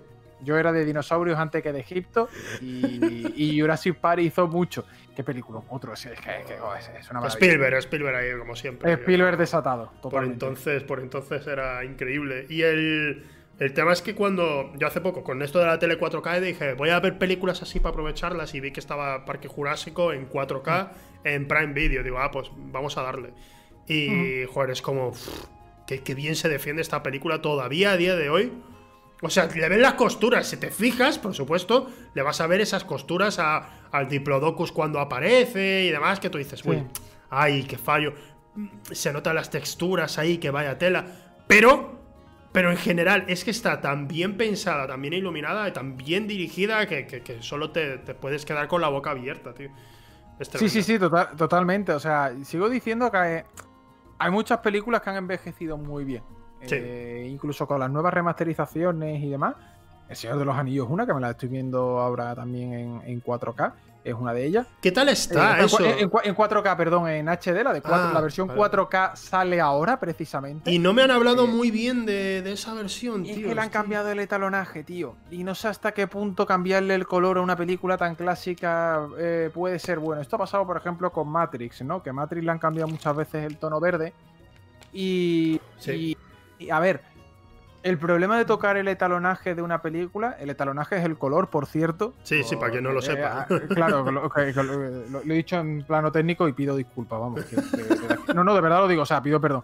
Que si a nivel de, color, como digo, eh, cambiar o tocar películas clásicas puede llevar mucho riesgo, porque tú en tu cabeza tienes básicamente esas tonalidades de la película original. Eh, si tú, por ejemplo, a Matrix en vez de color verde lo pones azul, eh, el mundo de Matrix ya no es el mundo de Matrix. Porque tú representas ese color verde. Lo tienes en la cabeza como verde. De hecho, es que la película, todo el etalonaje de Matrix tiene ese, toco, ese toque verde. Sí, sí, sí. Eh, el Señor de los Anillos, por ejemplo, en el retorno de, bueno, de hecho, tiene una paleta. De hecho, si mal no recuerdo, cuando están en el mundo de Matrix está el tono verde y cuando están en el mundo real es un tono más neutral, más tirando azul. Exacto es una forma de distinguirlos que, viene muy bien. Correcto, y en El Señor de los Anillos, por ejemplo, en El Retorno del Rey, la paleta de colores es mucho más plana dentro de lo que cabe. Tiene también ese toque así más verde, más verde, grisáceo, etcétera, ¿no? Se ve muy bien cuando llegan los espíritus, por ejemplo, ¿no? Sí. En este sentido. Eh, si tú empiezas a cambiar estas cosas, tienes que tener mucho cuidado. Porque, porque, porque el espectador clásico le puedes afectar. Pero bueno, eso ya, Ya, te digo. Ya. Ellos sabrán. No sé, es Peter Jackson el que lo ha hecho. Tampoco Eh, voy a decirle, no, no puedo decirle mucho, yo qué sé. Pero bueno, ya, ya veremos. Bueno, te prometí 10 minutos, ya han pasado 14, no te voy a decir No ahora. no te voy a decir ahora, pero que, Nacho, eh, muchísimas gracias por haber estado aquí, eso en Mm. primer lugar. Eh, no sé si te lo has pasado genial. Si, Me lo he pasado te- muy bien. O sea, si todo lo que sea hablar de divertido. cine en general de cosas, perfecto. O sea, que me lo he pasado de escándalo. Genial, tío. Me ale- me alegro. Eso, y muchísimas gracias. Y bueno, yo, yo no me voy, pero ya te despido a ti. Eh, nos vemos en la próxima. Yo te, sé- te sigo viendo así por la, a, a la- a esa hora. Es, mu- es muy buena hora, a las 3 y eh, estar ahí escuchando, tío. Me gusta. Es un horario de radio. O sea, todos Sí. los días a las 3 y media, de 3 y media a 5, un programa ahí de videojuegos, como si fuera la radio, literalmente. O sea, como si fuera radio. Y bueno, eh, oye, está funcionando, está yendo bien. Y dentro de lo que cabe, ya te digo, eh, a ver cómo, cómo sigue sumando y sigue subiendo, ¿no? Tiene pinta de seguir sumando, así que Espero, pa'lante. espero, Pa'lante. espero, espero. Y pa'lante con la revista, pa'lante con todo, tío. Muy- muy- Muchísimas gracias. Se ha, quedado, se ha quedado- uy, se ha quedado durante un momento, se te ha quedado así parado mirando ¿Sí? hacia la pantalla y digo, uy, qué raro. Que, Vale, vale, que muchas gracias y ya, no, ya nos vemos en la próxima, Nacho, de verdad. Igualmente, un placer y un abrazo a toda la gente que está en el chat y aquí también de espectadora. Bueno, hasta luego, Nacho. Hasta luego. Eh, muchísimas gracias por haber estado aquí. Nos vemos la semana que viene y hablamos más de cine de perritos. Espera, ¿se me olvida alguna sección? No, bueno, no se me olvida nada.